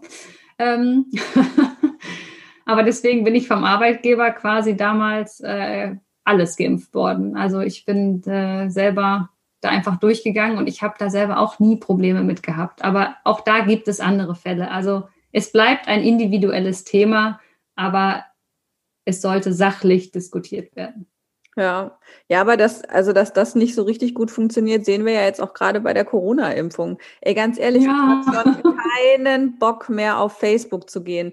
Ich habe wirklich, nachdem die Charity-Aktion vorbei war, war ich so richtig gelöst, weil mir klar war, ich kann jetzt einfach mal wieder so ein bisschen Social Media Pause machen, weil mich einfach diese, dieser Ton und diese pauschalen Biertheken, äh, aggressiven Statements, die da gehauen werden, machen mich schon, äh, ja, also irgendwie das, das triggert bei mir was. Ich kann das nicht gut aushalten, wenn ich das lese. Und gerade die Corona-Impfung ist ja jetzt das nächste Ding, äh, wo quasi, ähm, ja, man. Gibt ein schönes Video zu von der, vom WDR, von Quarks. Oder ich weiß gar nicht, wie man es ausspricht. Doch, so spricht man so aus, ne? Ich glaube schon. Doch ja. bestimmt. Ja, ne? auf jeden Fall. Kann ich nur empfehlen. Richtig sachlich, fundiert, ganz toll zusammengestellt, die Informationen ähm, auch nicht beschönigt oder irgendwie zu krass dargestellt und mit Witz und Charme rübergebracht. Also kann ich dir vielleicht mal den Link schicken, kannst du mit verlinken, wenn die Leute da mal Lust zu haben. Ähm, ich kenne halt sehr gut die ganzen ähm, klinischen Studien oder den Weg, den ein Medikament gehen muss von A bis Zulassung, weil mein Vater halt sein ganzes Leben in dieser Branche gearbeitet hat. Mein Mann ja auch eine ganze Zeit lang in der Veterinärpharma äh, tätig war. Ähm, und wenn man die Hintergründe weiß, ist man ziemlich beeindruckt, wie sie das mit der Corona-Impfung hinbekommen haben und versteht auch, warum das so schnell gegangen ist. Ähm, also und warum die eigentlich im Vergleich zu anderen Impfungen relativ sicher ist, weil wir ja viel höhere Fallzahlen haben, wo das gemessen ja. worden ist. Wenn man aber natürlich sich nie mit der Pharmabranche auseinandergesetzt hat, was ja toll ist, wenn man das nicht muss, um Gottes Willen ist, ne? also besser, wenn man sowas nie braucht, ne? Aber ähm, Ja, es ist eine sehr schöne Dokumentation über diesen Impfstoff und ich kann es nur sehr empfehlen, sich mal anzugucken. Mhm. Also verstehe ich das auch so, du würdest dich auch impfen lassen, wenn man mich jetzt schon anbieten würde? Also ich bin natürlich nicht der Erste, der geimpft wird, aufgrund Alter, Gesundheit und so. Ähm, aber wenn es soweit ist, dann würde ich mich impfen lassen, ja. Ja, weil auch ich relativ weit hinten dran. Ich habe mal in diese äh, Prognose geguckt, quasi je nach Alter und Risikogruppe und Beruf und so, wann man so dran wäre. Also ich sage mal so, positiv kann man sagen, ich bin offensichtlich sehr, sehr wenig gefährdet, weil, weil sehr jung in dem, was ich tue, nicht systemrelevant und auch sonst keine Risiken. Aber das heißt so, an der Stelle müssen wir uns schon noch echt in eine re relativ lange Schlange stellen auch. Ja, das ist so. Also ich möchte auch nicht da oben sitzen und diese Entscheidungen treffen. Hut ab vor denen, die das jetzt machen müssen. Die schlafen bestimmt auch nicht gut, aber es muss halt eine Entscheidung gefällt werden. Geht halt kein Weg dran vorbei. Ähm, und wie gesagt, ich möchte sie nicht tragen, ähm, aber ich denke auch, wenn es soweit ist, dass ich geimpft werde, dann würde ich mich auch sofort impfen lassen. Und ich sag mal, bei unseren Pferden haben wir es immerhin noch selber in der Hand, was wir zu welchem Zeitpunkt impfen wollen. Und da ist auch die Frage der Verfügbarkeit ja zumindest mittlerweile äh, auf jeden Fall auch wieder auf dem Level, dass man sagen kann, man kriegt das bei? Oder müssen wir jetzt davon ausgehen, ähm, weil ja in Anführungszeichen so viel weniger Leute impfen, dass die quasi auch weniger nachlegen und dass, dass wir dann quasi auch wieder in Engpässe kommen? Oder sagst du, das liegt irgendwo in so einem Kühlschrank, Tiefkühler, vorrätig? Wir müssen uns keine Sorgen machen. Also wir haben uns damals ziemlich eingedeckt mit Herpesimpfungen. Ähm, aufgrund dessen haben wir jetzt immer einen größeren Kühlschrank voll Herpesimpfung, damit, falls es wieder irgendwie Lieferengpässe gibt, dass wir vorgesorgt haben. Ich denke, das haben mehrere Leute so gemacht. Ähm, von daher kann ich mir das nicht richtig vorstellen. Aber gut, es kann immer mal was sein mit der Charge und dann, ähm, aber gut, dann muss man in dem Moment halt wieder alternative Wege suchen. Ähm, von daher, das ist schwer zu sagen. Das wäre die Kristallkugel, das weiß ich nicht. Naja, dann schauen wir, dass wir unsere Pferde so gesund wie möglich halten, an der frischen Luft so viel wie möglich, mit so viel Bewegung wie möglich und ähm, dass einfach jetzt auch die, die Ausbrüche, die wir hier haben, dass es auf die Fälle begrenzt bleibt, wie sie jetzt aktuell eben sich Was darstellen. auch die Regel ist, muss man sagen. Ne? Also Herpes ist nichts, was flächendeckend eigentlich grassiert. Ne? Also das ist ganz, also Nein, das ist in der Regel nicht der Fall. Es bleibt am dem Stall, wo es ist, wenn die Hygienemaßnahmen eingehalten werden, natürlich. Ja, gut, Frau Drosten. ich äh, sehe, wir haben ja also unsere 20 Minuten schon ein paar Mal gebraucht. so. Ja, aber komm, es sind, es sind noch keine zwei Stunden. Ja, super. Traum. Dann kann ich vielleicht noch sagen, Dose würde ich nicht impfen. Jetzt haben wir nur über Impfungen gesprochen, die ich empfehlen würde. Es gibt aber auch übrigens Impfungen, die ich nicht empfehlen würde. Dazu gehört zum Beispiel die Druselimpfung. Pilz- und West-Nil-Virus. Ah, das machen wir in einem anderen Podcast. Ja, wir können ja einmal so durch alle gängigen Krankheiten durch. Juhu! Ja. Ich dachte mir auch, weißt du, so zum Start ins neue Jahr machen wir gleich mal was richtig Positives. Ja. Also, machen wir mal Herpes. Aber der aktuelle Anlass ist da und ähm, ich glaube, man hat auch wirklich an den, ja, an den, an den Fragen und Reaktionen gemerkt, dass auch, ähm, ja, es einfach einen erhöhten Informationsbedarf auch gibt, weil was wir viel haben, sind diese, in Anführungszeichen, Verdachtsmomente. Das ist eine ganz schlimme Impfung. Da werden auf jeden Fall alle Pferde krank. Ich überspitze das jetzt, aber es ist schon eher negativ belegt. Und eigentlich, ja.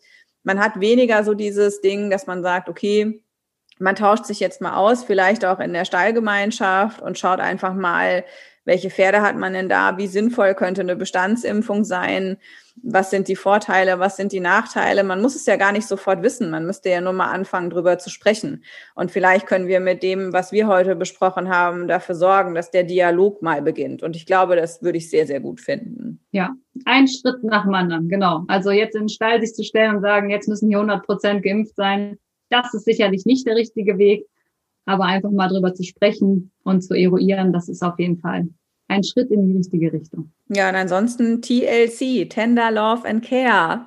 Stand immer mit Kreide an, den, an unseren Intensivboxen. Oh, das ist aber auch, das ist ganz schön süß. Ich find, also TLC war für mich bisher immer nur eine Band. Du kennst sie bestimmt auch noch. Klar, nein. Das war so, warte mal, wann war denn TLC? Waterfalls war ein Song von denen. Ach doch, ja, das war so ja. eine Girlband, ne? Ja, das waren die mit so ganz komischen Outfits da. Es waren so drei Mädels wahrscheinlich deshalb TLC. Ich bin da, da bin ich jetzt nicht äh, äh, poplastig genug, um das noch zu wissen. Aber ab jetzt ist TLC nicht mehr eine Girlband, sondern äh, eine Anweisung fürs Pferd, Tender Love and Love Care. And Care. Genau. Schön. ja, und das ist doch ein sehr, sehr schönes Ende für diese Folge. Tender Love and Care. Ja, vielen, vielen Dank, Dr. Veronika Klein von Kernkompetenz Pferd, dass du dir Zeit für diese Folge genommen hast. Aber eben nicht nur für diese knapp zwei Stunden Gespräch, sondern auch wirklich für eine super detaillierte und super intensive Vorbereitung. Und ich hatte es bei dieser Folge vergleichsweise leicht. Ich bin mit dem Thema um die Ecke gekommen und habe auch relativ schnell ähm, Fragen aus der Community bekommen die ich dann auch mit Veronika geteilt habe. Und sie hat wirklich sehr, sehr viel Aufwand in die Recherche und Vorbereitung dieser Folge gesteckt. Und dafür möchte ich mich einfach an dieser Stelle nochmal sehr, sehr herzlich bedanken. Das ist alles andere als selbstverständlich und zeigt aber auch, ja, wie wichtig das Thema Wissensvermittlung und Aufklärung für sie ist. Ähm, wenn ihr da noch ein bisschen tiefer einsteigen wollt, es gibt 91 Folgen im Podcast Kernkompetenz Pferd, den ihr auch überall da findet, wo es Podcasts gibt. Und da kommt sie mit euch an ganz, ganz vielen verschiedenen Themen vorbei, die alle auch mit sehr viel Liebe zum Detail betrachtet und beleuchtet werden. Und ich finde diesen Ansatz einfach sehr, sehr gut, dass wir sagen, je mehr wir wissen, umso bessere Entscheidungen können wir treffen für unsere Pferde, für unser Pferdemädchen sein. Und das ist einfach ein tolles Ding. Und ich bin sehr, sehr froh, dass ich ähm, mit diesem Podcast und mit diesem Interview bei einem, ja, wirklich sehr negativ belegten Thema würde ich jetzt mal sagen, ein Stück weit zur Information und Aufklärung auch beitragen konnte. Wenn ihr übrigens Themenvorschläge habt, wo ihr sagt, das sollte unbedingt auch mal besprochen werden, dann könnt ihr euch sehr, sehr gerne melden. Sabine at liveloveright-podcast.de ist meine E-Mail-Adresse. Ihr findet mich natürlich auch auf Instagram und Facebook. Und dann bin ich sehr, sehr gespannt, ähm, wo die Reise mit dem Pferdemädchen-Podcast in diesem Jahr noch hingehen wird. Wenn ich auf die Zeit zurückblicke, seit ich mit dem Podcast angefangen habe, das war 2018 und es wirklich als Experiment gestartet. Ich hatte damals keinen großen Masterplan. Ich habe einfach meine ersten Interviews geführt, weil ich mich da sicher gefühlt habe, weil ich das gut kann und habe dann einfach mal den Podcast online gestellt. Was soll schon passieren? Und die erste Staffel, da war zwar auch schon relativ klar der Fokus auf das Thema Westernreiten und in Anführungszeichen unseren Sport, aber schon auch in der ersten Staffel habe ich gemerkt, dass ich mir auch Themen und Gesprächspartner gesucht habe, die diesen Grundrahmen sinnvoll ergänzen und auch erweitern. So war ich ja dann auch relativ am Anfang der ersten Folge bei Sandra Schneider zu Gast. Ich habe mich auf einen Dressurreitsimulator gesetzt oder auch ähm, eine Therapieeinheit im Förderverein Ehrensache begleitet und bin da mit dem Mikrofon nebenher gelaufen. In der zweiten Staffel ähm, würden mir dann jetzt eben auch die Interviews zum Beispiel mit Dr. Veronika Klein oder auch mit äh, Conny Phillips, FN Physiotherapeutin und Western-Trainerin einfallen. Ich muss einfach feststellen, und da hilft mir dieser Podcast wirklich sehr, auch nach 30 Jahren Reiterei, es gibt für mich noch wahnsinnig viel zu entdecken.